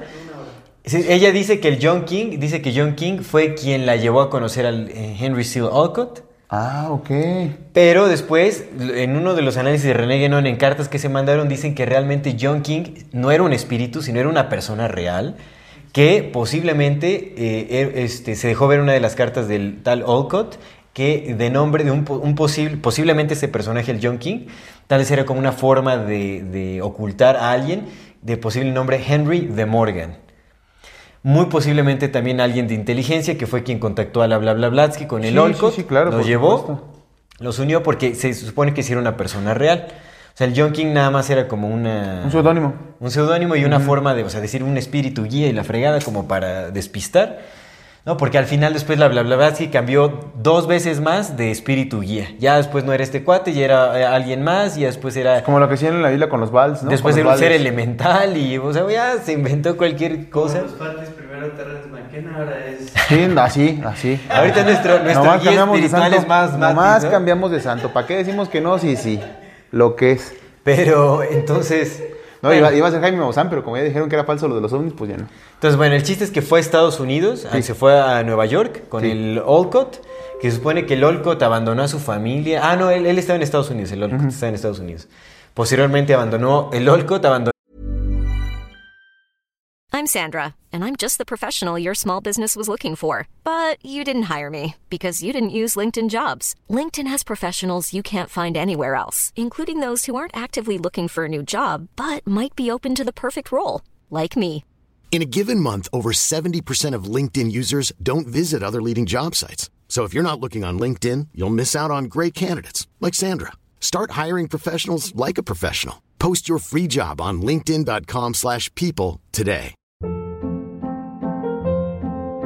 Hold up. What was that? Boring. No flavor. That was as bad as those leftovers you ate all week. Kiki Palmer here, and it's time to say hello to something fresh and guilt-free. Hello Fresh. Jazz up dinner with pecan-crusted chicken or garlic butter shrimp scampi. Now that's music to my mouth. Hello Fresh. Let's get this dinner party started. Discover all the delicious possibilities at hellofresh.com. No a su familia, se supone, para irse con la Blavatsky a, a la India. Pero bueno, llegaron a Nueva York a fundar la Sociedad Teosófica. La Se Sociedad fundó en Nueva York, se es en correcto. Nueva York. Es correcto. Pero bueno, ahí también eh, Blavatsky estaba con todo, con su trabajo de espiritismo y la En el fregada. distrito de Wall Street. En el distrito de Wall Street. Ajá, mi- exactamente. Pero, no, bueno, y ahorita que te digo que hable de la Alice Bailey y todas unas pero cosas bueno, chidas, estaba ahí metida. El chiste es que también por charlatanería la funaron en Estados Unidos y dijo, ¿sabes pobre qué? bla, bla, güey. Me voy a la India, no, o sea, para... ¿Qué? Dice, bueno, René Guénon dice que no hay sus cartas en donde estaba hablando con quién ¿Y sabe ese quién de la cómo India. tuvo a sus cartas? Porque era de Pues inteligencia es masón, también, es güey, masón pues de sí, alto rango, pues por sí. supuesto. Y ellos también son masones, pues todas esas cartas No, quedan entre no, masones. los masones no hacemos eso. Todos, todos, el Henry Sidolko también masón. Todos, todos son masones. O sea, todos Sí, aquí sí, sí, son sí, masones. sí, sí, sea, pero de aquí los fue chonchos, de los de los de masón. verdad, güey, de los de Cajadero verdad. masón. ¿Tú crees que van a permitir una logia? A mi compita que trabaja de, de- de ayudante de cargar las cajas en el DIF de San Mateo Zacatipan, con la familia de René Guénon, ¿tú crees que van a, a- a- a aceptar la No, misma no, logia, no, güey? para nada. para- Aparte de que aquí eran, había miembros de otras, de otras logias y todo. De hecho, Sí, güey, y la no, Blavatsky pertenecían a la hermandad eh, hermética de Luxor. De ahí como que eso fue uno de los precursores de la teosofía, de lo que conocemos de como la religión eh, teosofista, ¿no? Ok. En fin, entonces, eh, bueno, tuvo acceso a las cartas y que se mandó cartas con quién sabe quién en la India. Y bueno, dentro de estas cartas decía como eh, eh, que venga a la India para que ella por primera vez vea, vea, o sea, con sus propios ojos cómo, cómo es la cosa. ¿Quién le dijo el, el, el En una, en una de las cartas, o sea, que le yo René Guénon. Y está muy interesante porque referencia todas las cartas de quién a quién, o sea, personajes, todo está bien referenciado en este paper, ahí está buenísimo. Ah, bueno, entonces, en esta carta decía, no, que venga Blavatsky acá para que vea este, con sus propios ojos cómo, cómo, son, cómo funciona la, la cuestión espiritual en la India. Eso quiere decir que todas las historias previas de supuestamente viajes a la India con los Mahatmas, que No. Tibet y todo, era falso, nunca había ido la morra, nunca había ido, pero bueno, ok. fundada en, en Nueva York, se fue para fundar ahora los principales eh, headquarters, que son los... este, Los cuarteles. los, los principales cuarteles de la sociedad teosófica Simón se- en Madras, en, en- China, en- actualmente en la Chennai, India, ¿no? Madras, De en la India se... Ajá. se fue a la Sí, India. sí, sí. La acompañó Olcott, supuestamente abandonando a su, a su esposa y a sus hijos. Los dejó, los abandonó y se fue con la Blavatsky. Yo no sé. Pero bueno, entonces se fue ahí eh, con la Bla- Blavatsky y se fueron a India y ahí fue donde se quedaron los principales. Acá en, en- en Nueva York se quedó quién sabe quién ahí como cuidando los cuarteles y todo ese rollo. Ok. Aquí podemos ver que los, la principal, los principales fundadores de, de la sociedad teosófica ya estaban involucrados en charlatanería desde el Desde el inicio, o sea, claro, pero claro. duro, o sea, feísimo. Fueron así odiados en Europa. Hasta ella lo dice, ya no me quieren en Europa, ya no me quieren en Estados Unidos, me voy a la India. Prácticamente, bueno, no con esas palabras, pero da a entender que pues ya se va porque pues ya no la aceptaron en, ni aquí ni allá. Ah, para este momento, ¿ella ya, ya, ya hablaba de sus poderes? sí, ella sí, habla de sus poderes, por eso te digo que decía que John King era quien le daba sus Porque ella decía, se cuentan las leyendas que la Blavatsky tenía ese poder de, de impersonación donde se podría aparecer donde ella quisiera, no siendo ella en su cuerpo físico, pero que gente la veía, lo, que, lo mismo que hacían con John Deere, el que fue el, el mago de la reina Isabel, Sí. quién sabe, no, Sí, una sí, de las Isabeles, ¿no? Pero se supone que esa morra la veían, por ejemplo, la veían hoy en San Petersburgo y mañana la veían en Calcuta. Ajá. Y dices, güey, no mames, de Calcuta, no llegas en un, en esos tiempos no llegabas en un día de San Petersburgo a Calcuta, ¿no? Por decir algo, o sea. Claro. Pues que la veían acá o la veían en Estados Unidos, entonces se supone que tenía esos poderes como de, de, de, de, de personarse, personarse. ¿También sabes quién te- se supone que tenía eso? El Saint, Germain. Y ese vato también, por ahí leí que era un pinche, este, ¿cómo, cómo le llaman? Un frau- fraude, pero un, un charlatán. Charlatanazo. Un charlatán. Charlatanazo, charlatanazo, charlatanazo. Muy posiblemente. Que Y bueno, ahorita- Ma- ahorita te voy a- más Mati se lleva de se lleva también al, entre las patas al bueno no entre las patas más bien se lo tira al Gurdjieff y toda esa A sí, es que Gurdjieff también. a todos dan, se los ¿Has los visto las- la, la carta de, de Gurdjieff de ser bueno ser humano? no no la- creo que sí tiene cosas- sentido tiene unas- no tiene unas cosas, pero como después de nunca o sea como "Ay, no son mames". son ciertos decretos no Pues Así si yo vengo de- a cagarla, también dame chance de cagarla, si no, ¿cómo aprendo? Sí sí por supuesto Pues es que es carnal, es la experiencia humana. Es la bendita experiencia humana, güey. Imagínate que le enseñas a una persona, oye, haz esto, y pues lo hace y después dice, puta madre. Y si, y si esto no me hubiera gustado, y si esto no era lo que yo quería, que si yo sí quería ser malo, no tenía la libertad de ser malo. Pero no sé, o sea, también sí me hace sentido, la neta me hace sentido lo que dice Gurdjieff. Donde dice, no seduzcas. Sí y también o sea no no cuentes tus logros bueno ese es como un principio de Pero bueno, no varios, ¿no? dije, ay, güey, no, ¿cómo? Espérate, güey. A mí me sí es, agra- sí es sagrado, A mí me pero, es pues, inevitable, ¿no? Sí es sagrado, pero pues uno es guapo, ya por ser ya me es. es inevitable, dice. Uno ya es y por ser ya es, pues ¿cómo? Está bien, está bien. ¿Cómo? ¿Cómo, cómo no? O sea, no, no me ¿Cuál pidas. fue el mal que yo hice? No me pidas este, desnaturalizarme, ¿no? Por favor, no me pidas que deje de ser hombre. Yo nunca te he pedido que deje de ser mujer. ¿No has visto esta escena de Rocky? No. Con el Silvestre Stallone le dice al Adrián, no me pidas que deje de ser hombre. Qué jalada, pero bueno. Pero sí está chido la, la lista de... Sí, cosas sí, hay chidas, cosas, neta, hay cosas chéveres. Digo, yo no lo he Sí. estudiado a profundidad. Por ahí nos han Yo nada más he leído esa lista de comentarios. Gurdjieff, la neta. Pero de está- Gurdjieff, leído unas por cosas ahí están chidas. dos, tres ¿eh? cosas. También como sus últimas palabras en su leche. Bueno, como varias cosas por ahí que decía. ¿Qué dijo? Chinguen a su madre todos. A su hija creo que le dejó un escrito o algo así. Pues esa carta es de su hija. Ah, es la de carta de su hija, 17 entonces. cosas de cómo Ah, ser es un ser humano, una cosa así pues es lo mismo. El chiste es que no hemos estudiado más allá de... No mames esa. Y ni me la sé bien porque creo que ya estoy inventando. Del Gurdjieff. Pero aquí ya estamos desacreditándolo. pongas palabras, Pero aquí aquí ya estamos desacreditándolo. Yo no sé quién sea Gurdjieff, pero Justos cómo me por cae pecadores. a mí no... no, no, pero mira, para que te vayas dando cuenta, mira, quién está involucrado aquí con... No, todavía no lo digas, todavía no lo digas. Ah, Vamos pues a es que hablar. también tú me dices que quién. No, es pues que te estoy diciendo detrás de que te digo. pero en fin. Entonces, bueno, así Siempre se fundó. diciendo y cuando digo que dices, dices que no dices Bajo mentiras, la Bla Bla Blatsky se como que tomó ciertas ideas incluso de, de este del, la corriente teosófica.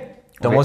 Pero les quitó el cristianismo, o sea, ella la- o sea, manipuló todo el conocimiento, agarró cosas de Oriente también, supuestamente por unos Mahatmas, que también después le, le comunicaban telepáticamente Sí, ella, ella todo el telepático. conocimiento, entonces pues bueno. Ella todo era telepático. De ahí se sacó ese rollo, pero a mí me pareció interesante. O sea, nada más para que se note la ironía. O sea, la principal frase de la teosofía es: No hay religión más alta que, la, verdad. Esa está chida. La neta sí está chida. Está chida, pero oye, una, todo fundado en una mentira y te vienen a decir eso.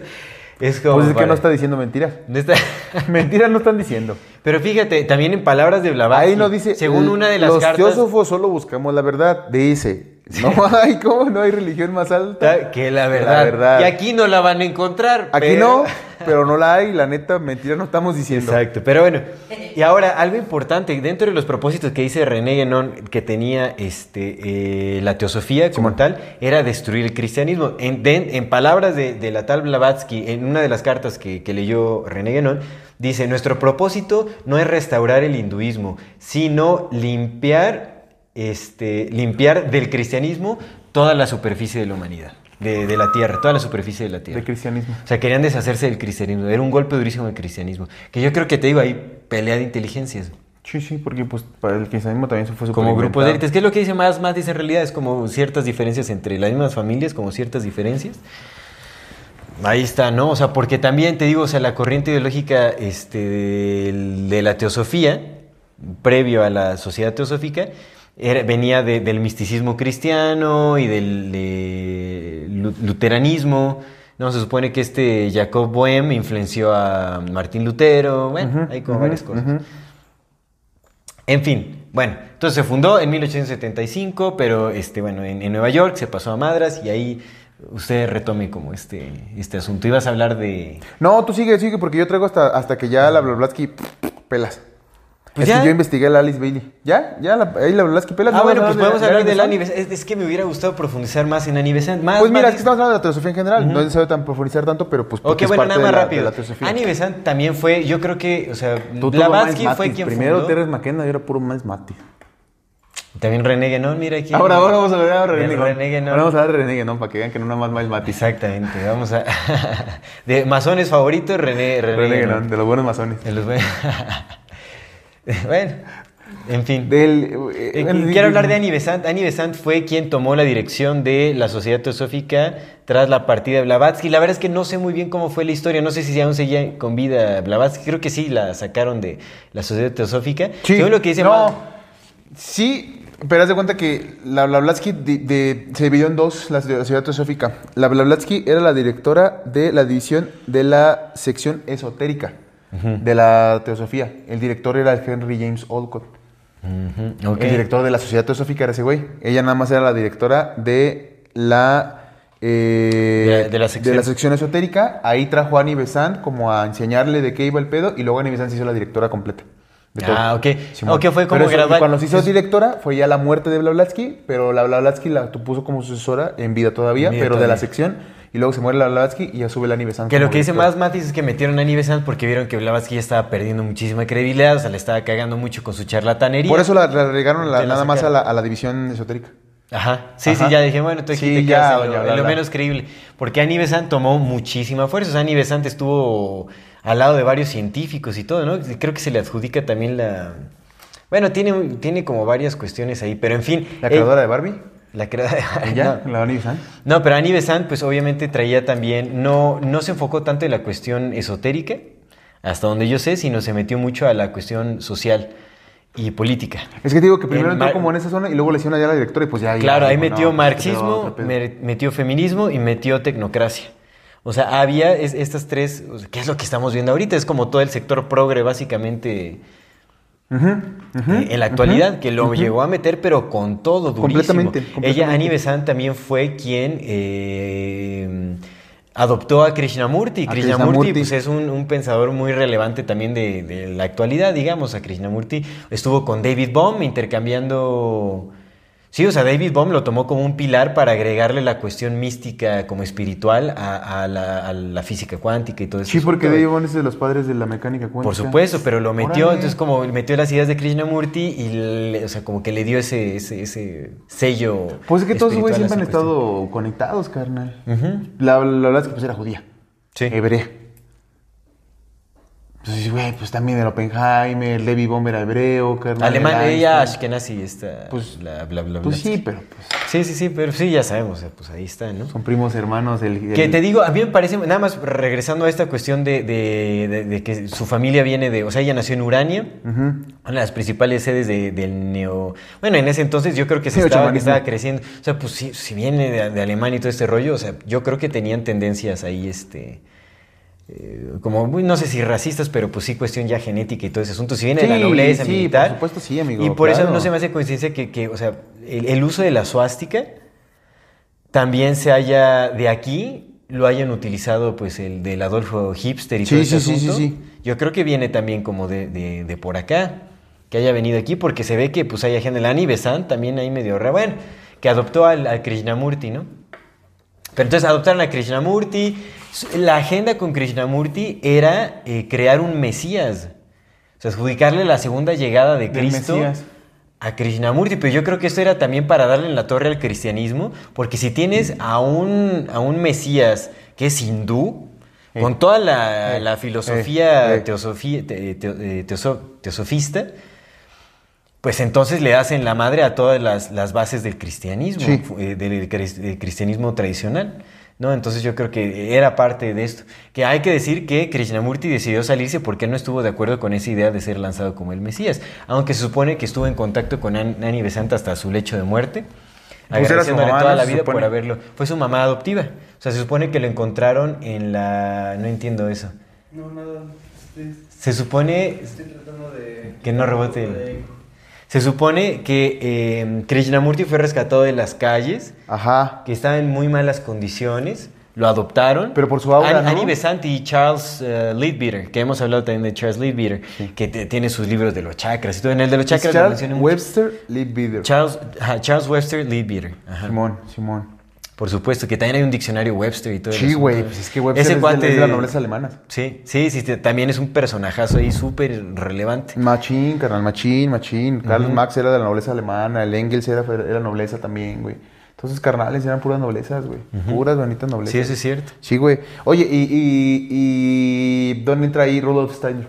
Rudolf Steiner, no eso. sé cómo llega. Rudolf Steiner, no sé cómo llegó ahí el Rudolf Steiner. O sea, también habría que dedicarle ahí su propia a la antro- antroposofía y, y Rudolf Steiner, porque la antroposofía es como una variante de la teosofía. Se supone que también no estaba de acuerdo en que lanzaran a Krishnamurti como el segundo Mesías. Yo creo que él quería, quería ser, ser. Yo creo que él quería ser. Dijo, no manches, pues si yo ya estaba en la lista primero, ¿cómo que agarran este? Bueno, no sé. A mí me suena como que. O también puede sonar como una especie de que ya está quemada la teosofía porque no pegó por esa Y señora y claro. la cambiamos de nombre, güey. Por supuesto. otra cosa. Ajá, como que sabes que vamos a hacer una Suena variante más a por eso, acá. suena más eso. Fíjate, una de las... Fíjate, a, a mí, a mí me, me suena...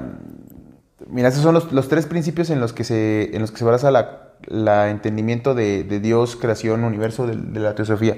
El primero, el principio inmutable, omnipresente, eterno y sin ataduras más allá del poder humano. Ese es, un Dios, ese es el, el principio de Dios, ¿no? Un principio inmu- inmu- inmutable, omnipresente, eterno y sin ataduras.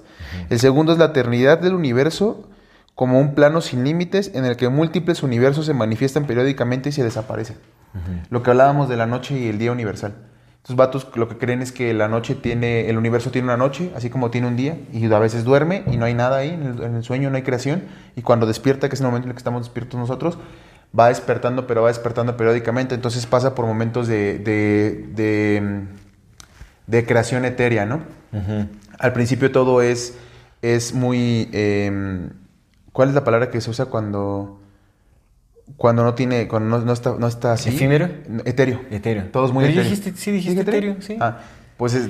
No, es que entonces era otra palabra. Bueno, bueno, el, el universo es como... Sublime, muy... Sí, sí, como no, no, hay, no hay creación, solamente hay ideas, hay como esencias, y conforme van pasando los despertares del, del universo, que son por millones de años, las- los ciclos que le llaman, los siete ciclos que le llaman, cada uno va siendo más, eh, más material la realidad, hasta que llega un punto en que la, la realidad es todo condensación, entonces vuelve a dormir para volver a repetir el ciclo en otra, en otra vuelta. Eso es lo que le llaman la noche y el día universal.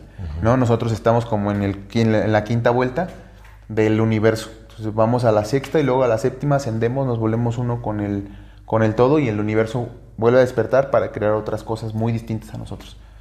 Los planetas también van en, esa, en, esa, en, en ese camino. Primero empiezan siendo pues, solamente polvos, como energías, como pensamientos, que se van condensando hasta llegar al punto de la materia. Lo mismo pasó con los seres humanos. Nosotros estamos en una etapa de la humanidad en la que ya estamos siendo materia, parte del espíritu, pero empezó con estas sombras que poblaban el universo, que poblaban la Tierra, y que poco a poco se fueron haciendo, de pasaron de ser etéreas a ser más materiales, ¿no? Es como una de las ideas que tienen estos compas. Ok, sí, sí, Entonces, sí, sí. Esa es la, la eternidad del universo como un plano sin límites en el que múltiples universos se manifiestan periódicamente y desaparecen. Este, pero ese periodo es un periodo de un chingo de años. Y la igualdad de todas las almas porque provienen de, eh, de una sola esencia y el ciclo kármico de retorno. ¿no?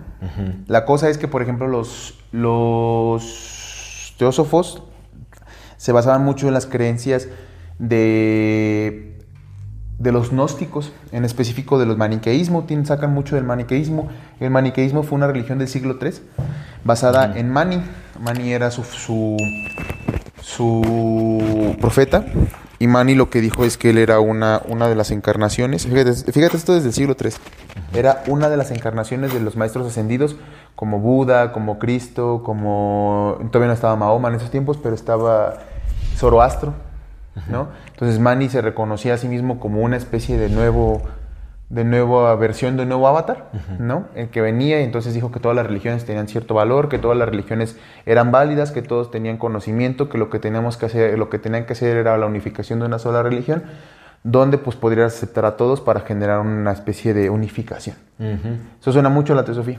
Sí, sí. Esas ideas, y también predicaba mucho, otra cosa que también predica la teosofía, y es que el ser humano tiene dos esencias, la esencia etérea, la esencia, la esencia espiritual y la esencia de la materia, pero los seres humanos estamos atrapados en esta materia sufriendo, porque venimos a este planeta, estamos en, en esta, en este cuerpo de carne sufriendo, porque básicamente es lo que hacemos los humanos, sufrir. Y para poder escapar del ciclo de sufrimiento, pues tenemos que liberarnos de nuestra humanidad, básicamente.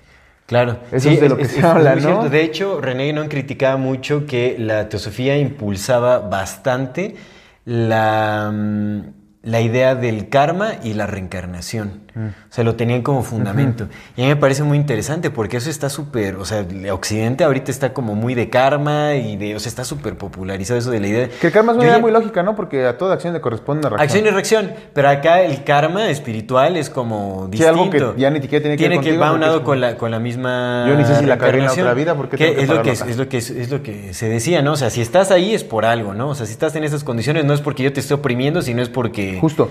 sino es porque algo hiciste en tu vida pasada que entonces yo ya empiezo a cuestionar mucho esta cuestión de la reencarnación. Mira, a mí ¿Qué- la reencarnación se me hace, a mí la reencarnación se me hace como muy lógica porque pues lo vemos en la naturaleza.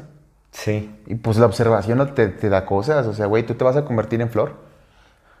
Sí, no, por supuesto, o sea, tus átomos, por, por tus lógica, átomos claro, en claro. esta vida, en esta bendita vida, tus átomos ya, ya fueron Pero, pero yo me refiero como a, a la reencarnación en cuestión de permanencia de la memoria o de, de este camino de, de la conciencia, ¿no? Como este patrón, digamos. O sea, yo no lo descarto por completo, pero Pues que yo- que ver, o sea, sí. tal vez se pueda manipular esa, esa idea. Seguro está manipulada. O sea, de, de que está manipulada, está manipulada, güey. Pero pues es que puede ser algo mucho más natural, güey. Puede ser que la misma conciencia se vaya evolucionando, pero pues tú ya no tengas recuerdos de este pedo. Claro. Solamente evoluciones como otra cosa. Siga siendo tu misma Pero ¿qué hay de los casos registrados de...? Bueno, ya, ya deberíamos de darle una segunda Pues es que puede ser, puede ser entrada al... mucho- hay muchas respuestas, güey. Pueden ser el inconsciente colectivo, carnal. Yo voy ser- más- yo voy más por ese lado. Pueden ser mentiras, güey. Yo voy más por ese lado, Pueden más ser como sueños, un fenómeno de la conciencia. La Mafia Walker creía que hablaba... Eh, alien. Pues sigue Dile creyendo, que ¿no? no. Dile que no. Pues sigue creyendo, ¿no? Dile- Ya, ya cambió de opinión. No, pues ya no la he visto porque ya pasó de moda, pero dile que no. ¿No? Ha- Dile- se dile a un, forrado dile a un cristiano que Cristo no existió. Que, hay más, que pareciera ser que hay más pruebas de que no existió, de que sí existió, ¿y ¿qué te va a decir? Que el tonto eres tú. Entonces, de pronto, ese tipo de creencias pues están muy arraigadas en las personas y, y- y- y, si tú crees que te- te- tú crees que vienes de otra vida, pues, pues tal vez vengas de otra vida. A mí, por ejemplo, a mí lo que me, lo que me da certeza, pero esa es nada más mi respuesta del por qué yo creo que sí reencarnamos, es porque para mí fue muy natural escribir desde muy pequeño. Y para mí fue muy natural aprender de muchas cosas de las que ahora siento que soy muy bueno haciendo con respecto al arte y de entendimientos del arte desde muy pronto. Porque yo siento en mi corazón que lo vengo haciendo, lo mismo que hago ahorita lo vengo haciendo desde hace mucho rato. Por eso rápido agarré el pedo. O sea, no es que yo tenga un talento, sino que llevo un rato haciéndolo. Pero esa es mi propia concepción. O sea, puede que esté mal, güey, porque pues qué tal si me muero y ya a la nada, no al vacío y ya. Pero otra vez, si, de la- si voy a llegar a la nada es porque de ahí vengo. Porque seguro partí de ahí, entonces ahí voy, eso soy, eso- y eso nos conforma a todos. Es una especie de reencarnación, pues, porque eso mismo está produciendo otras cosas de las que seguro soy parte. Entonces, en la reencarnación seguro hay, cosas ahí que están, ya sabes, controladas y dichas a medias y lo que quieras. Pero de que el, universo se, re- se- se- se recicla, pues eso es, eso es observación, carnal. Le decía otro día una compita que platicaba con ella, mi compita que es bióloga, y a saludos a mi amiga Luz.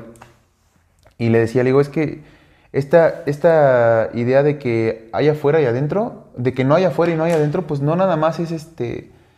Pues yo siento que no nada más es filosófica, creo que es una, una, una respuesta científica real, porque lo que nos dice la ciencia es que nos- nuestro exterior, que es la piel, o sea, to- todos nuestros átomos se están continuamente renovando. No, no se quedan aquí para siempre, o sea, se, se van. Nuestras células cada siete años se mueren y vuelven a hacer otras cosas nuevas de cosas que tú le metiste. De azúcar que agarraste de afuera, de proteínas que agarraste de afuera, de átomos que fuiste de afuera. Tus átomos se van para allá, átomos de allá vienen para acá. Es decir, que todo el tiempo está haciendo lo de allá y todo el tiempo esto de aquí está haciendo eso. Entonces, no hay una afuera y una adentro porque el- eso te alimenta y tú lo alimentas. Sí. Entonces, Sí, pero bueno. otra alimentación, por supuesto. Al- Pero al- vámonos, vámonos con... a lo que iba en este pedo. Entonces, estos compas tienen esta idea, ¿no? Eh, Los maniqueístas y la teosofía retoma esa idea de que cuerpo malo, espíritu bueno. Ser humano viene que sufrir, entonces lo que tienes que hacer es dejar de ser humano. Básicamente lo que decía el Buda. Ya deja de hacerte pendejo, tú eres una ilusión, ya no hagas nada, siéntate ahí a ver qué pedo. Y la forma en que le puedes ahorrar el sufrimiento a las personas no es ayudándoles a que a que ya no sean pobres es Que ayudándolos a su pobreza. y a trascender. A que no les importe nada porque Por el eso, cuerpo no esa- importa. pero exactamente, es- lo aceptas y... Tienes hambre, medita, púdrete. Púdrete para que ya no sientas ni un dolor. Espérate, güey, no mames, mejor dame de comer, pinche Buda, güey, tú eras rico. ¿A poco no Sí. pudiste mejor sacar la riqueza de Sí, eh, y que la realmente el budismo llegó a ser una... Buda era rey, carnal, ¿a poco no era mejor Un, para él? un veneno, ¿Por un- qué? según más Matis, ¿no? Un veneno, el veneno más fuerte. Porque el pinche Siddhartha tenía todo el dinero del mundo. De ese, de ese mundo mejor no le dio ese dinero para tratar de eliminar la pobreza y mejor se fue a ser pobre con ellos. ¿Cómo por qué? ¿No? Sí, Diría yo. Y Pudo haber empezado, ¿no? Pudo haber empezado como, bueno, a ver, te doy hambre y ya en lo Mi que- chuchito al menos multiplicó los pinches panes, el Buda quiso. Digo, ¿no? Creo yo.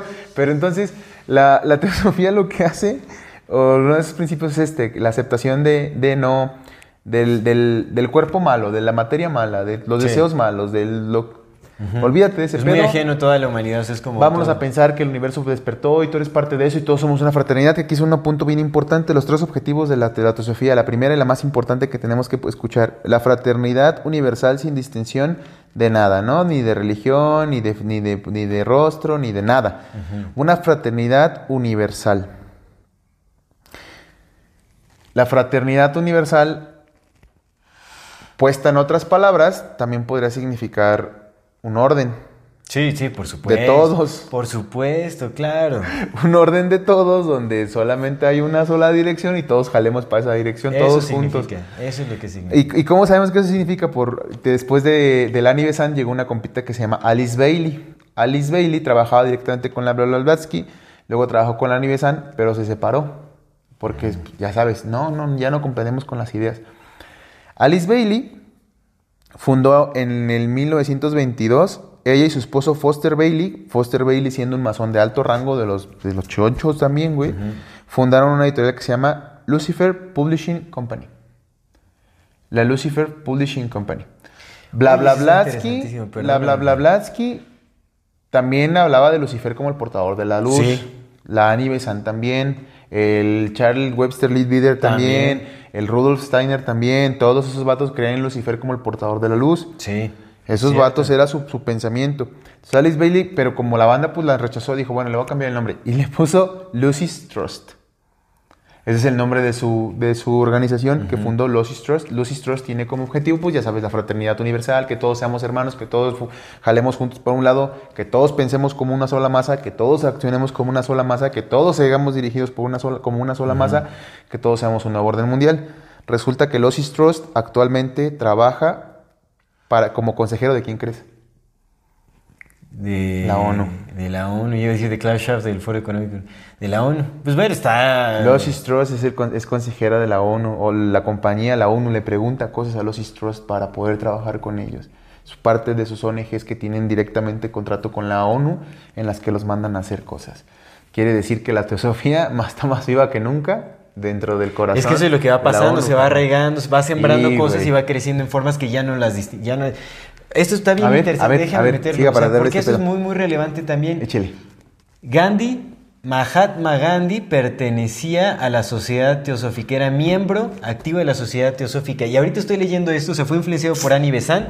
El movimiento, el movimiento de Mahatma Gandhi para liberar a la India del yugo británico, supuestamente sabemos que toda independencia es un atole con el dedo para la banda. eh, eh, fue influenciado por la sociedad teosófica. Y fíjate, aquí en este artículo que estoy leyendo, de dailysaba.com. Dice, Gandhi inició el movimiento de desobediencia civil en el palacio de Aga Khan en... en, eh, ah, bueno, este, pa- para, para sacar a la- las fuerzas británicas de, de la India en 1942. A ver, no, espérame, lo que está leyendo aquí. Ah, ah, ¿dónde está? Mira, Gandhi estuvo está. en Sudáfrica por, por ¿cuántos años? Por 21 años. 21 años. Güey, Sudáfrica es un punto bien importante Sí. porque no solo viene de Elon Musk, sino también el cabrón este güey, el que creó Facebook. Ese vato estuvo trabajando con Elon Musk en Sudáfrica. En Sudáfrica hay un Pues ahí hay mucha nobleza, en Sudáfrica hay Gacho, nobleza. Ahí Nacho. metidos, Pues por imagínate, eso, también es, da- es una mira, bandera roja. mira, mira, aquí dice. ah, Gandhi, a Gandhi le fue enseñado su método de resistencia pasiva por su amigo cercano judío, Henry Solomon León Polak, que también era miembro de la Sociedad Teosófica. y fan del escritor ruso Leo Tolstoy. Órale. Pero ya vimos aquí también sí, sí, la- que aquí está metido la influencia Es que la sociedad teosófica funcionó como un momento de, de- como de, de la banda, como, como conjuntar a toda la banda inteligente, por poner unas comillas muy grandes, o, o- o- o no inteligente, más bien como, como a los pensadores. Como que fue una religión para pensadores, para enseñarles cosas y que las diseminaran. Para, exactamente, para generar movimientos ideológicos. Fue, un centro para... Porque todo eso, o sea, también el, el marxismo y el feminismo y la, teo- la tecnocracia se impulsaron... Por la de- teosofía. Sí, por sí, por supuesto. Entonces, a lo que iba es que la Alice Bailey está este pedo, ¿no? Entonces, ahora Los Strauss trabaja con este pedo para, para imponer un nuevo orden mundial, porque lo que la teosofía ha buscado es que todos seamos una fraternidad humana, Claro. en la que todos, sin distinción de raza, todos estemos en un solo lado. cayó el- Por eso, por eso es que su logo tiene a todas las religiones, porque pues es una sola religión, un, solo orden, un solo orden mundial. Ah, Novo qué bueno, si te das cuenta, tiene las religiones, pero no la cristiana. O sea, las religiones que tiene aquí son orientales. No, o sea, tiene, tiene, de, de- tiene del judaísmo. tiene Bueno, pero de- es que judaísmo es cristianismo. Ajá, pero recuerda que ellos tenían una agenda anticristiana completamente. Y no es lo mismo. El judaísmo y el cristianismo se separaron completamente. Pues no tan completamente. El, el- el cristianismo, eh, la vida cristiana tiene, el- tiene el Viejo Testamento, que es el testamento de los judíos. No están separados. Bueno, están infiltrados los, los neofenicios en el catolicismo y lo que quieras, ¿no? Pues Pero lo crearon. Lo crean. Y Pero para que nunca se les olvide, Pero acá, que poner pero recuerda, libro. aquí Agenda, según Miles Matis y también el René Guénon, Agenda era de, o sea, borrar el cristianismo completamente. Pero aquí Porque lo que vemos es, aquí lo que vemos es hinduismo, tiene el Om, tiene la, la suástica, Sí. el uróboros, eh, Amor fati adentro. y el, el, ¿cómo se llama? La llave, pues es la llave, estos son La- la llave egipcia. el uróboros y esto también es simbolismo egipcio. La llave egipcia, sí. Es la cruz egipcia. y la- es la, la- cruz. Pero lo que voy es y que... la estrella de David. a- si tú le preguntas a un cristiano cómo, quiénes son los padres de la humanidad, ¿quién crees que te va a decir? ¿Quiénes son los padres de la humanidad? Simón. Pues Adán y Eva. Adán y Eva, sí, Pues sí. eso, judío, güey. Entonces, los cristianismos judío. Entonces, ya, para pronto. Porque- Pero bueno, pero no, era no- judío. pero no hay que confundir porque la teosofía no promovía el cristianismo. La teosofía no, puede ser cristianismo, pero lo que voy es que entonces es una mezcolanza de todas las religiones como para jalar todos parejos, ¿no? Y Sí, las- o sea, es como para quien ya no se encuentra en las principales religiones. O a lo mejor, a lo mejor, a lo mejor es un logo de ellos, güey. A lo mejor solamente eh, es un, mira, estos son los que gobernamos. Esta familia es la familia del Om, esta es la familia Eskenazi, esta es la familia hebrea, esta es la familia egipcia y todos estamos unidos en un solo círculo. También, pues es que las principales influencias son esas. o Y a lo mejor la los cabeza- y a lo mejor la es cabeza India, es Tibet, es Egipto. Y a lo mejor la cabeza es esa. A lo mejor es, es el símbolo de Om, no es un símbolo, no es un símbolo hindú. A lo mejor son los es un cuernos del diablo, son los a lo cuernos del diablo. fenicio. Porque El eso Om, está, la- sí, eso está en la cabeza, güey. El Om. Eso está en la cabeza, carnal. Y Sí, los símbolos para esos güey significan un vergo, güey. Está la suástica y bueno, a ver si podemos poner aquí, bueno, ahorita ya se nos durmió el Ahorita que productor. despierte, Luis. Ahorita que despierte le decimos que aquí vamos a poner, ay, tenemos que poner aquí el, el logo de, de la sociedad de la sociedad teosófica. Oye, entonces, ya- ya, eh, a lo que iba es que esta, esta compa de, la, de Alice Bailey, aparte del trabajo de Alice Bailey, de ella sola, pero obviamente con toda la teosofía atrás, pero de ella sola, influenció en casi 100 religiones que salieron después de ella. Ahí te van unas cosas bien interesantes. La bla bla Blavatsky hablaba del maestro Recoxi, como uno de los maestros que le enseñó, uno de los maestros que le enseñó. Más, ella lo mencionaba, pero la que lo retomó así como parte de fue Alice Bailey, justamente, que dice que es uno de los ascendidos a que llaman el Señor de la Civilización, El señor de la civilización. cuya tarea es el establecimiento de la nueva era de Acuario en la civilización. Ah, Eso ya es New Age, es que Carnal, la teosofía espera, espera, fue espera, el espera. pilar de- Icke, David Icke, lo llama el Señor de toda creación, él, pero él no lo llama Recoxi, él lo llama Res, Reskoski. Restoni. Reskoski, ya suena ruso eso. Pues es de la misma mamada lo que hacen en el Sí, juego sí. de palabras, güey. Pero ahí lo llama el Señor de toda creación, diciendo que Él es el responsable de los cambios que van a venir en la Tierra. De estos cambios que Él dice que van a venir de, ya sabes, de la, que la gente ya feliz de despertar Sí, humanidad. de- Sus pinches mamadas, de que ya la gente no tiene que hacer nada y tiene que seguir siendo la misma mierda de siempre y va a cambiar porque no- creen que va a cambiar. Entonces, el David Icke está súper influenciado en la teosofía. Y eh, todo va por un caminito, güey, porque la Blavatsky decía que tenía su contacto con ciertos maestros que residían en la antigua ciudad de Shambhala. Entonces, guiados por Sant- Sanat Kuman. Sanat Kuman, a quien también llamaban como el rey del mundo. ¿Te acuerdas cuando hablamos de Agartha, güey, que te hablaba de este libro que leí que hablaba del rey del mundo? Que lo tenían en un sarcófago y que ese güey se comunicaba con ese cabrón para hablar con otras, con Sí, otras sí. entidades y que pues, estaba abajo de la tierra y la chingada que está la ciudad de, Shambhala- de, de, de Agartha, pero que estaba el rey del mundo. Pues el rey del mundo es Sanat Kuman. Sanat, pues es otra forma, es un acrónimo de Satán, igual que Santa. Sí, sí, sí, tiene sentido. Por eso Lucifer, güey. O sea, Lucifer, Satán, güey. Pues esos güeyes son satánicos. Pues, pues Satán, pero pues tal vez no sea el hombre de cuernos. Le hemos, le hemos dicho Sí. que a lo mejor es uno de los vales, es un hombre familiar. A lo mejor sigue vivo el güey. Who knows.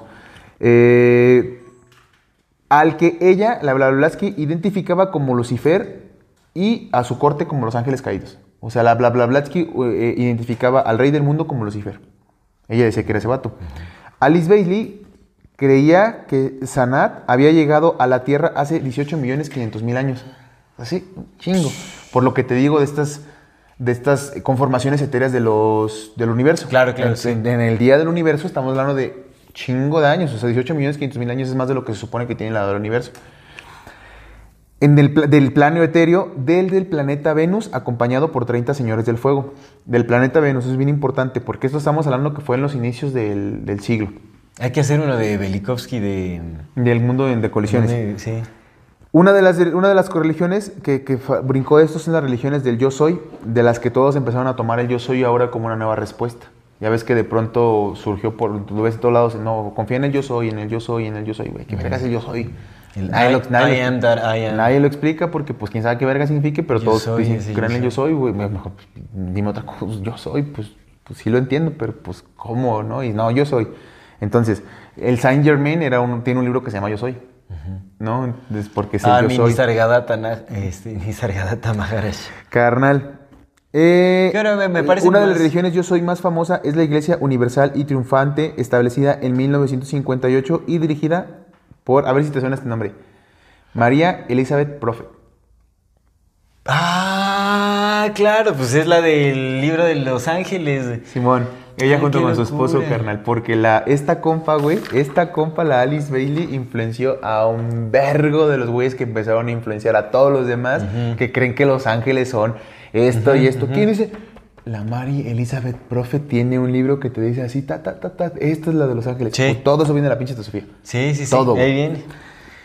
Eh, el Monte Shasta fue, fue eh, mostrado por primera vez en un texto escrito Muestrado. muestrado en un libro de Francis Oliver que habla de que los atlanteanos le los atlanteanos le, le enseñaron dónde estaba su ciudad. El Monte Shasta fue la primera vez que se mencionó. El Monte Shasta ahorita es súper mencionado porque Sí, pues ya hay un chingo de avistamientos ovnis y sí. todo, güey. Lovecraft, con sus antiguos mitos de Cthulhu, también suenan mucho a los mitos de la Blavatsky.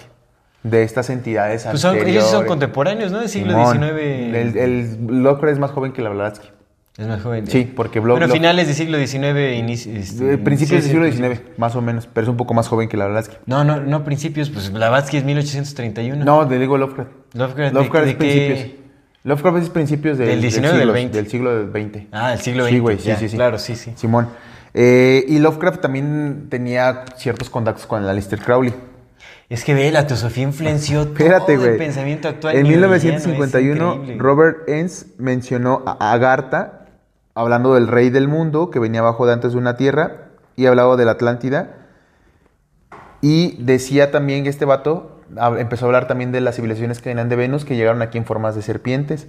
Robert Ernst, eh, que escribió este libro, dijo que aunque los, los güeyes que llegaron aquí en forma de serpientes perdieron, los sobre, sí lograron hundir la Atlántida y los sobrevivientes de esta raza que perdió influenciaron en los nuevos políticos, empezando a hacerse dueños de este nuevo mundo y planteando su nueva eh, Para que luego después llegara Maurice Durial, del que ya hablamos en nuestro, en nuestro episodio de los, de los reptilianos. Él es el cabrón que hizo el que pertenecía a la Hermandad del Tiempo Blanco, ¿te acuerdas?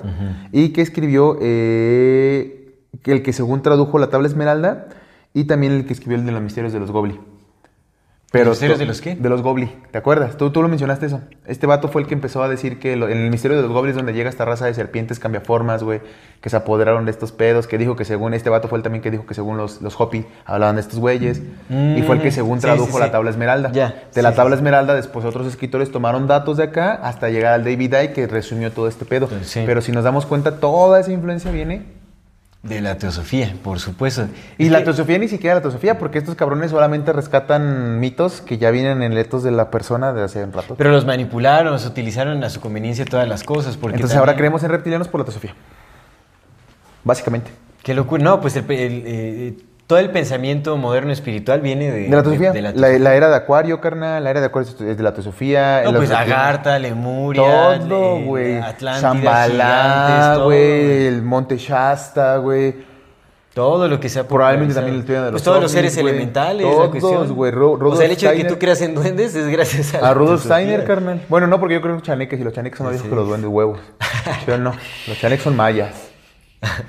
Pero pues, Rudolf Steiner es parte de eso, carnal. Sí, Rudolf Steiner con sus nuevas escuelas. ¿Cómo se llama Waldorf. Waldorf, Waldorf. Ahora, Rudolf Steiner sí está- dice, está Rudolf ¿eh? Steiner dice que, el- que si tenemos una libertad como seres humanos, esa libertad nada más está hecha bien exclusivamente para que como seres humanos busquemos adentro de nosotros para ver por qué actuamos como actuamos. Y el Maíz Matis pues da su opinión y se me hace muy acertada en ese aspecto. Dice, huevos. Dice, pues la verdad es que los seres humanos, a ver, tú dices, ok, a ver, ¿por qué mis a ver, ¿qué motivaciones dice? son mis motivaciones, no? Dices, Ajá. supón tú que tú encuentras que tu motivación para ser malo es porque pues te gusta ser malo.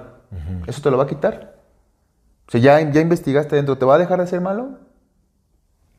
Pues no, ¿qué tal si encuentras que pues es porque te gusta? Si no, las motivaciones tienen que estar en acciones.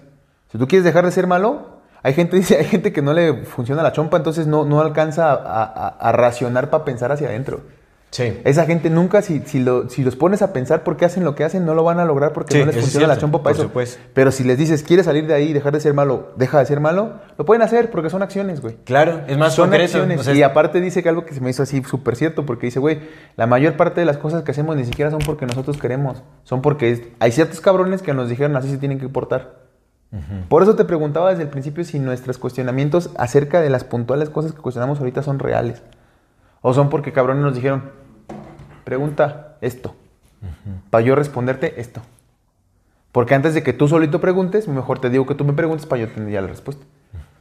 Pero es, te- te- como es el lado. Entonces, y, hay ciertas cosas, digo, yo sé que, por ejemplo, si, honestamente, si, si buscas dentro de ti con honestidad y con, con verdadero juicio, dices, ok, esto está culero, pues sí puedes sanar cosas. Pero la realidad es que también muchas de esas cosas que tenemos pedos adentro, no vienen de adentro, vienen de afuera. De la influencia exterior, de lo que nos dijeron que teníamos que ser, de cómo teníamos que comportarnos, de quién teníamos que gustar, de quién no teníamos que odiar, de quién teníamos que tener miedo, de quién no teníamos que tener miedo, de cómo hablarnos, de cómo no hablarnos, de con quién sí, de con quién no. Mucho es la fabricación cultural, porque nosotros seres humanos no hemos creado la cultura, la hemos consumido. En eso tiene razón el, el Terence McKenna. es cierto. Por muchos años hemos consumido cultura lejos de crearla. Entonces, la realidad es que dicen, la responsabilidad de criar a los hijos de los padres, sí, por supuesto, pero eh, la sociedad genera a los padres que le enseñan a los hijos eso. Es decir, que de todos modos es la maquinaria social la que está criando a los hijos, no los padres, es la Sí. maquinaria social porque la maquinaria social le implementó chingaderas a los padres que los padres, por responsables, no se preocupan en cuestionar si sí o si no, y eso le enseñan a los hijos. Sí, por supuesto. Nos pasó a nosotros. Eso nos enseñaron a nosotros, güey. Y lo que ahorita nosotros estamos tratando de hacer es, pues, medio ver que sí, que no, pues, para tratar de enseñarle algo más benéfico a nuestros hijos, ¿no? A nuestras Por hijas y decirles, güey, pues mira, esto está más doloroso que esto, el chile como que para allá no, porque pues te va a causar más pedos. Pero eso es porque pues uno trata de ser un poquito más responsable y trata de un poco más de investigar. Pero la realidad es que aún, aún con todo y eso, aún tenemos constructos culturales bien arraigados que ni siquiera son nuestros, que ni siquiera queremos, güey, y que seguro los vamos a transmitir. Porque ya nos los enseñaron que así son. Sí, por supuesto, es herencia cultural. Y entonces ahí es una de las críticas que le hace el Rudolf Steiner. Dice, güey, es que estos güeyes, estos güeyes, todos están güeyes están hechos para decirte que tú eres el culpable de todo. Que tú eres el culpable de todo. Y güey, lo seguimos viendo. Que ya te, va, ya, que Ya, ya, ya, te ya, calles. ya, casi acabamos. Ya, ya, ya es todo lo que traía. Ya casi termino. Entonces, nada más es lo que seguimos viendo, ¿no? ¿Qué es lo que nos Por dicen? Que supuesto. por qué el mundo está como está con basura y contaminación. Porque tú, pinche Luis, te bañas. Nada mames, güey, la Coca-Cola gasta lo que tú gastes en, lo que tú gastes en un año, la Coca-Cola se lo gasta en un minuto. Que lo he, lo he dicho muchas veces, o sea, todos tenemos responsabilidad. Sí. Pero el daño, el daño principal es, por supuesto. Entonces, claro. sí, por supuesto, tú tienes que ser responsable de lo que te toca, pero lo que te toca no es todo el Pues, cochinero que traes adentro. no, no, no. Mucho viene de afuera. Tienes que serte responsable de cómo tomas eso, por supuesto. Y si lo, y si lo apoyas o no. Por supuesto, que lo completamente, güey, pero lo que dice este lo que dice el Más Matis y que medio concuerdo con eso es que muchos de este tipo de filosofías se han encargado de hacerte sentir mal porque eres un humano. De hacerte sentir mal y de que tú eres el culpable de todo y que tú eres el único responsable de todo y que, que sí es cierto, pero tampoco es cierto. O sea, sí, la única persona que tienes para sacarte el hoyo es a ti.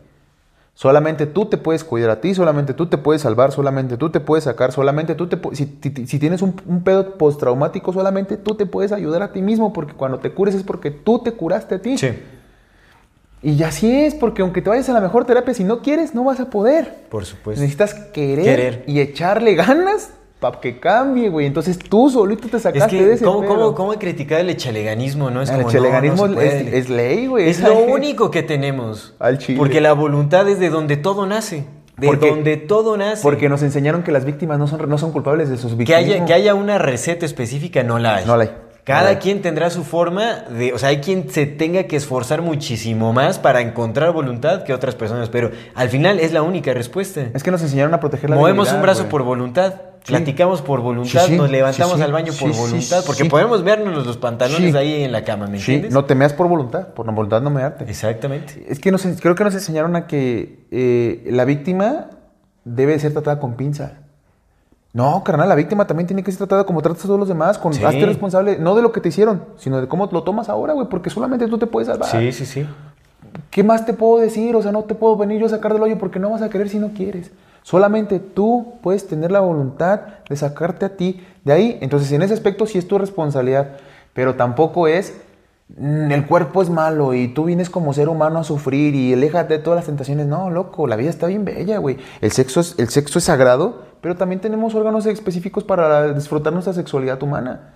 Si disfrutamos nuestra sexualidad humana sin perder nunca de vista que el sexo es sagrado, pues podemos tener un acercamiento más profundo, más hermoso y más armonioso al acto de ser vivos. Por supuesto. Pero ni me eches toda la culpa a mí, ni tampoco me, me quites todas las responsabilidades, ¿no? Porque ahí me generas un, un quiebre en mi chompa y entonces yo me creo único y diferente y es como vemos el mundo actual. Sí, creo por yo. supuesto. ¿no? Sí, es cierto. Pues ahora sí ya vamos, Ahora vamos sí. a concluir. Ahora Nada más sí. para concluir rapidísimo. Luis. Pero, es, que tenemos que Sí darle cierre. al volcán. No, obviamente, por supuesto. No tengo fotos, tengo un montón de mis viajes ahí, por supuesto. También, también la Blablablsky, güey. No, la- ella no tiene ninguna. Ay, ¿cómo crees que Sí, su cara así pegada en un camello. Pero bueno, en fin. Eh, para concluir, ¿cuál es el propósito verdadero de la teosofía? Que ya lo, ya lo mencionamos un poco acá, ¿no? O sea, yo creo que son varias cosas. O sea, Varias, definitivamente varias. es una agenda cultural porque la cultura lo envuelve todo. Simón. Pero dentro de los propósitos es destruir el cristianismo, según lo que dice René Guénon y también más Matis. Hay, creo que hay razones eh, eh, eh, económicas que tienen que ver con esto. Control, por supuesto. Diferencias, ajá, diferencias ahí entre estos grupos familiares. Está obviamente también la implantación de ideas, porque vemos que todo, todo, hasta ideología de género viene de acá, ¿eh? O sea, viene de, de todo este asunto, de todo este asunto. O sea, seres elementales, o sea, todo lo New Age. Entonces, pues, ¿cuál es el propósito? Sembrar ideas en las personas para, crea- para llevar hacia una agenda. Porque la teosofía está activísima en todos lados. De hecho, Miles Mathis tiene varios papers, que uno que se llama, si, por si creías que la agenda de la Eh, teosofía ya había acabado, aquí está, Sigue Simón. todavía, claro. Simón. O sea, está, está latente. Y en, su, en el estudio del, Rudolf, del Steiner, del Rudolf Steiner, lo linkea en su estudio, ya ves que hace su estudio de, de familias, lo linkea con el Lippmann, no, el- no el Walter Lippmann, el otro güey, el que... Adam, Adam, el que creó los. Illuminati. No, el que creó los Illuminati. ¿Adam qué era? Albert Spike. Albert, Albert Pike. Ese es el de los Illuminati. Albert Pike, con sí. él, con él. Con Albert Pike. Con ese Ok. vato lo, lo linkea en sus estudios de... ¿Pero a quién, quién, a quién? Al Steiner. Al. Steiner, Simón. Sí, seguramente, pues también es masón el, Steiner. También la agricultura biodinámica es súper compleja, como, como para hacerlo. Bueno, yo no sé qué propósitos tiene, pero Pues es que lo más simple es lo más sano, güey. lo más La simple es lo más sano. La neta, por supuesto, la neta, la por neta. supuesto. Sí, es cierto. Pues, pues, eh, sí, de la, la teosofía pues tiene agenda, por supuesto tiene agenda. Tan, tan tiene agenda, güey, que una, de, la, una de, las, de las teósofas más importantes, de las últimas teósofas más importantes, creó Lucis Veris, que trabaja con la ONU. Con la ONU. Dime si Lucis no- Trust, sí. ¿no? Lucis Trust. Lucis Trust. Lucis Trust. Eh, que trabaja con la ONU, dime si no hay agenda ahí. Sí, no, por supuesto. Por supuesto. Ahora sí, vámonos a nuestra sección de algo interesante y de recomendaciones. Antes de irnos a esa sección, como Ay, siempre, le queremos recordar a nuestra queridísima audiencia que si no están suscritos a nuestro canal pueden hacerlo ahora. Denle clic a la campanita para que les llegue notificación cada que saquemos un nuevo video. Si les gusta lo que hacemos, por favor ayúdenos compartiendo nuestro contenido para llegar a más personas y así seguir creciendo. Síguenos en todas las redes sociales como AmorFatiMX. Toda retroalimentación es más que bienvenida, nos encantan sus comentarios, sus sugerencias, historias, etc. No se olviden de mandar su solicitud para pertenecer al grupo privado de Facebook de Comunidad Fati para participar en el programa de Voces de la Comunidad. Y si tienen oportunidad de apoyarnos con algún donativo, aporte económico, lo agradecemos de todo, todo corazón. Eso nos ayuda muchísimo, muchísimo a sostener y seguir desarrollando este proyecto. Recuerden que pueden hacerlo vía PayPal, vía Super Thanks o suscribiéndose a nuestro contenido exclusivo que está de maravilla. De maravilla. Si quieren conocer nuestra opinión sobre la película de Barbie, todo lo que tiene que ver en el contexto social, ideológico, etcétera, vayan corriendo a nuestro contenido exclusivo. Muchísimas gracias a todas las personas que nos apoyan hasta este momento. Muchas gracias. Yo voy a dar mi, mi algo interesante que... eh, Este, no, nada, nada, nada. Algo improvisado. Mi Algo improvisado. improvisado. No, quiero dar mi opinión sobre si Luis Miguel es falso o no es falso. Ah, a ver, a que ahorita está el mame macizo. Es que ya ves que Luis Miguel acaba de regresar, no sé Sí. sabías, pero acaba de regresar con su nuevo tour. Que vendió así, todas sus fechas se vendieron así, ¿no? La banda se lo... Sí, sí, sí. Pero entonces acaban de subir unos videos, güey, donde sale que Luis Miguel cantando, pero pues, pues se ve muy distinto. No quiero decir mal ni mucho menos, ¿no? Pero se ve muy distinto a lo que estábamos distinto. acostumbrados. Muy distinto, güey. Se ve muy delgado y aparte se ve muy cabezón. Pero esa cabeza queda cuando bajas no sanamente. Cuando adelgazas con cosas, te queda la cabeza así porque la cabeza todo, porque la cabeza como no sé por qué, tú debes de saber pues ese pedo. Sí, güey, pues la grasa de la cabeza es como difícil, no, no es difícil de quitar, pero la grasa de la cabeza es diferente del resto de la cabeza. No sé por qué sea, pero los que adelgazan con cosas quedan cabezones. Yo no quedé cabezón, porque ya era cabezón yo, pero no quedé cabezón así porque pues fui bajando poco, así completo, parejo, parejo, parejo, por eso no se me ve. Pero la, por ejemplo, ¿sí me- ¿te acuerdan de Rafita Valderrama? No. El de No Manches, el que salía con Omar, Omar Chaparro, nunca estaba bien gordito. Ah, Rafita Valderrama, Rafita Valderrama adelgazó, güey, y quedó cabezón. Ahorita la capela, es un rapero, adelgazó, está bien flaco ya la capela y quedó cabezón. Mi Luis Miguel quedó cabezón, porque seguro bajó con, con quemadores o mamadas así, con inyección, o le hicieron una operación, pero quedó muy delgado. Entonces la banda anda diciendo que no es Luis Miguel. Yo creo, porque hay, hay un, hay un mito que, se, que, que es como o- un algo interesante de algo interesante. Se supone que Luis Miguel que conocemos ahorita, ese güey no es el Luis Miguel real, porque se supone que se murió como en el 94. Dicen las malas lenguas que lo mandó a Como Paul McCartney que lo mandó a, a desvivir un presidente mexicano, que porque andaba con una de sus hijas, y que lo reemplazaron. Hay varias teorías de su, de su supuesta desvivisión, pero dicen que lo reemplazaron y han una de las cosas que dicen, mira, Luis Miguel hablaba en varios idiomas, después de este momento dejó de hablar en otros idiomas, solamente español e inglés, ya nunca volvió a mencionar el italiano. Luis Miguel tocaba el piano y nunca lo volvió a tocar, así varias cosas, ¿no? Esa es una de las que lo reemplazaron, pero dicen que ahora el que el nuevo, que no es, yo digo que sí es, y esa es mi primera opinión, y esa es mi, porque creo que sí es, porque yo digo que si hubieran reemplazado, o sea, si de verdad no fuera, te hubieras tenido un cabrón que se pareciera al que crees que era. Y este Luis Miguel de ahora parece que no se parece tanto porque se ve muy, muy distinto, pero es porque sí se ha hecho cosas el mi compa. Para, para poner como está ahorita, se metió quemadores de grasa, se metió cosas para adelgazar y aparte pues se metió botox y pues cabezón lo trae hinchado porque pues no adelgazó de manera natural, por eso quedó con el cabezón hinchado, pero la voz es la misma, o sea, la voz y la actitud y todo, dices, no mames, esa pinche voz y esa, esa soltura que tiene el güey de saberse de que, de que Sí, siempre sí. le han dicho usted es Dios. Sí, le dicen el sol, ya salió el sol, Carnal, ¿no? no- ya salió el sol. un cabrón que agarras así de no, no, no va a tener esa, esa pinche seguridad en el escenario porque a ese güey desde que es niño le han dicho que es Dios y se lo han demostrado.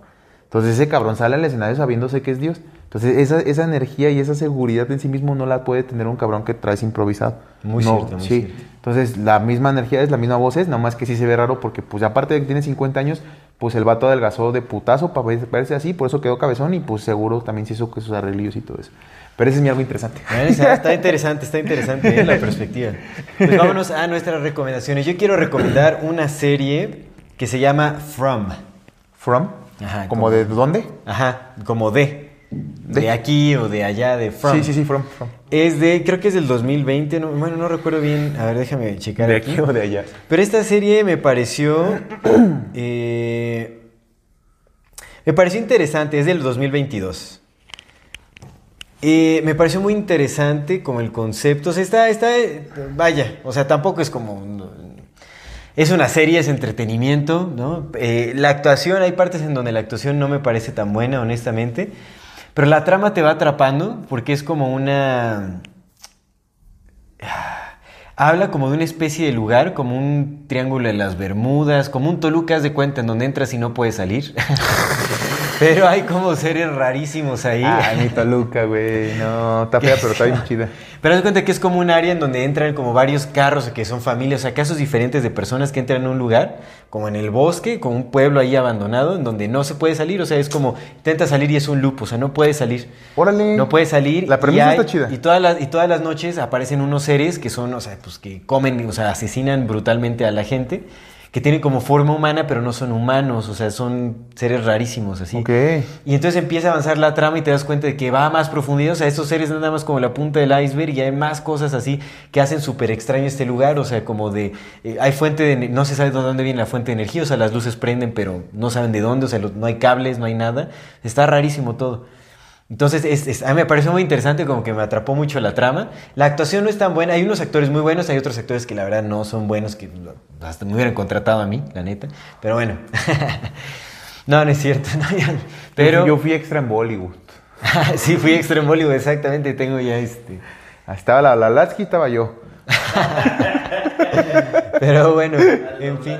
Es que, es que sí me gusta, me gusta un poco la, la actuación. Pero bueno. Entonces yo recomiendo esta serie, chéquensela si tienen tiempo ahí como Es en Aldo para, para entretenimiento. Yo pues he necesitado de repente como ahí el... Está chido, From. La- oh, la suena bien, From suena bien. La, premisa suena bien. ¿eh? Suena bien. Está suena buena, bien. buena, buena. Y también pues, trata como de lo- cómo se organizaron ahí las personas, Bien. cómo les dan la bienvenida y cómo les, les dejan saber que, que, pues, en dónde, a dónde llegaron, ¿no? O sea, llegaron a un lugar donde no van a salir, cómo les explicas lo que está sucediendo. Está, está interesante. Está Nice, nice. Va, From. yo quiero, yo quiero recomendar el episodio del, del podcast de Joe Rogan con Graham Hancock, pero el 1284, porque tiene dos o tres. Ya tiene uno más nuevo también, ¿no? Ah, pero el, el que quiero recomendar en este momento es el 1284. Así pongan Joe Rogan, número 1284, y Imagínense es uno con estemos en esos números. Graham Hancock. Simón, güey, gacho. Y, y en ese en específico hablan sobre la, la- la- el Amazonas y los descubrimientos del Ah, Amazonas. que hicieron con tecnología láser, Simón, y hay cosas bien interesantes, pero Está buenísimo. tienen una opinión que se me hizo muy interesante como para que todos la escuchemos y pues la, la cuestionemos, como todo hay que cuestionarlo, pero pues para escucharla porque está chido cuando hablan de los enteógenos y de lo que ellos consideran que pues es la- lo, o sea, lo que lo que dice Hancock se me hizo como muy honesto, dije, güey, porque pues otra vez yo, yo sigo en el, en el sí o no de los enteógenos, ¿no? Porque por un momento creí que era la respuesta y luego me vine, me vine a encontrar que tal vez era una gran mentira, pero así como me creí profundamente que era la respuesta, tampoco me puedo creer tan profundamente que es la mentira. Entonces sigo como tratando de, de- de ver qué onda, pues no he investigado más, Sí. o sea, necesitaría como volver a investigar, incluso volver a, a- a- a experimentar yo, porque pues es la única manera en que puedo decir si sí o si no. Sí. Pero lo que comentan ahí, la plática que tienen de enteógenos entre los dos, se me hace muy interesante de escuchar. Se me hace una. Se me hace, ajá, se me hace una conversación. Sobre todo por lo que dice Graham Hancock, porque sabemos lo que dice Joe Rogan. Joe Rogan es go. Pero lo que dice Sí, Graham sí. Hancock está, está interesante. Habla sobre mucho del cuestionarse. Aparte, dice, güey, pues es que el gobierno pues, debe meterse en esos pedos porque uno, como, como un adulto, debería tener la libertad completa de decidir lo que como adulto quiera decidir, güey. Sobre tu cuerpo, al menos. ¿No? Sí. Güey, pues, Sí, sí, no, eso tiene que sentido, pues, totalmente es el la razón. argumento que le da Totalmente la razón. y, si- es cierto, güey. Dices, güey, pues es que si el pinche gobierno me sigue tratando como un niño, pues yo La voy a- la- las regulaciones deberían de eh, basarse, bueno, de enfocarse en el comportamiento aparte- de las personas estimuladas. Sí. O sea, que no afecten al prójimo, que no se cometan actos de Y aparte está bien chido porque dice ese güey, dice, güey, pues yo creo que ya no deberíamos ni tener gobiernos, güey. O sea, el objetivo de la humanidad deberá ser evolucionar tanto, crecer tanto, güey, que nosotros podamos regularnos simplemente para desregularnos nosotros, güey, es tratar bien al otro cabrón. ¿A qué chingos es un gobierno? Dice. Está bueno. Dice, pero esas no son opiniones que, que sean populares porque aparte tampoco creen en el nacionalismo. Dice, no, tú nada más aquí por suerte. O sea, la neta está chida esa plática. Oh, se van a otras bien. cosas. Entonces, ese es en el 1984. Está, está, se me hace muy, muy chidillo. Va, Esa va, es mi pues, recomendación. Buena, buena recomendación. Pues ahora sí, antes de despedirnos, vamos rápida A nuestros brevemente saludos. con los saludos. Queremos enviar saludos a nuestra queridísima comunidad, como siempre, siempre, siempre bien agradecidos de que estén aquí con nosotros cada ocho días. De YouTube a Yesh4684, a nuestro amigo Luis Producer guion tocayo, bajo, esto, doble tocayo. doble de tocayo de Luis nuestro amigo nuestro Luis Producer. Clon. Y a nuestro amigo Alejandro Frías 9992. Es el clon 9992. Exacto. De Insta con muchísimo cariño a nuestra amiga Cindy Cindy, Solís. le mandamos un abrazo, Cindy. a Jimena-Frausto y a Ricardo-VF. Y de Facebook con muchísimo cariño también a nuestra amiga Paola Soledad, a Díaz D y a nuestro querido amigo Santos Efraín Contreras el Rojo. Muchos saludos, y abrazos. Y ahora sí, nos vamos despidiendo. Muchísimas, muchísimas gracias a todas las personas que nos ven, nos escuchan y nos acompañan hasta este momento. Muchas gracias por todo. Esto es Amor Fati. En la infinita brevedad del ser. Hasta luego.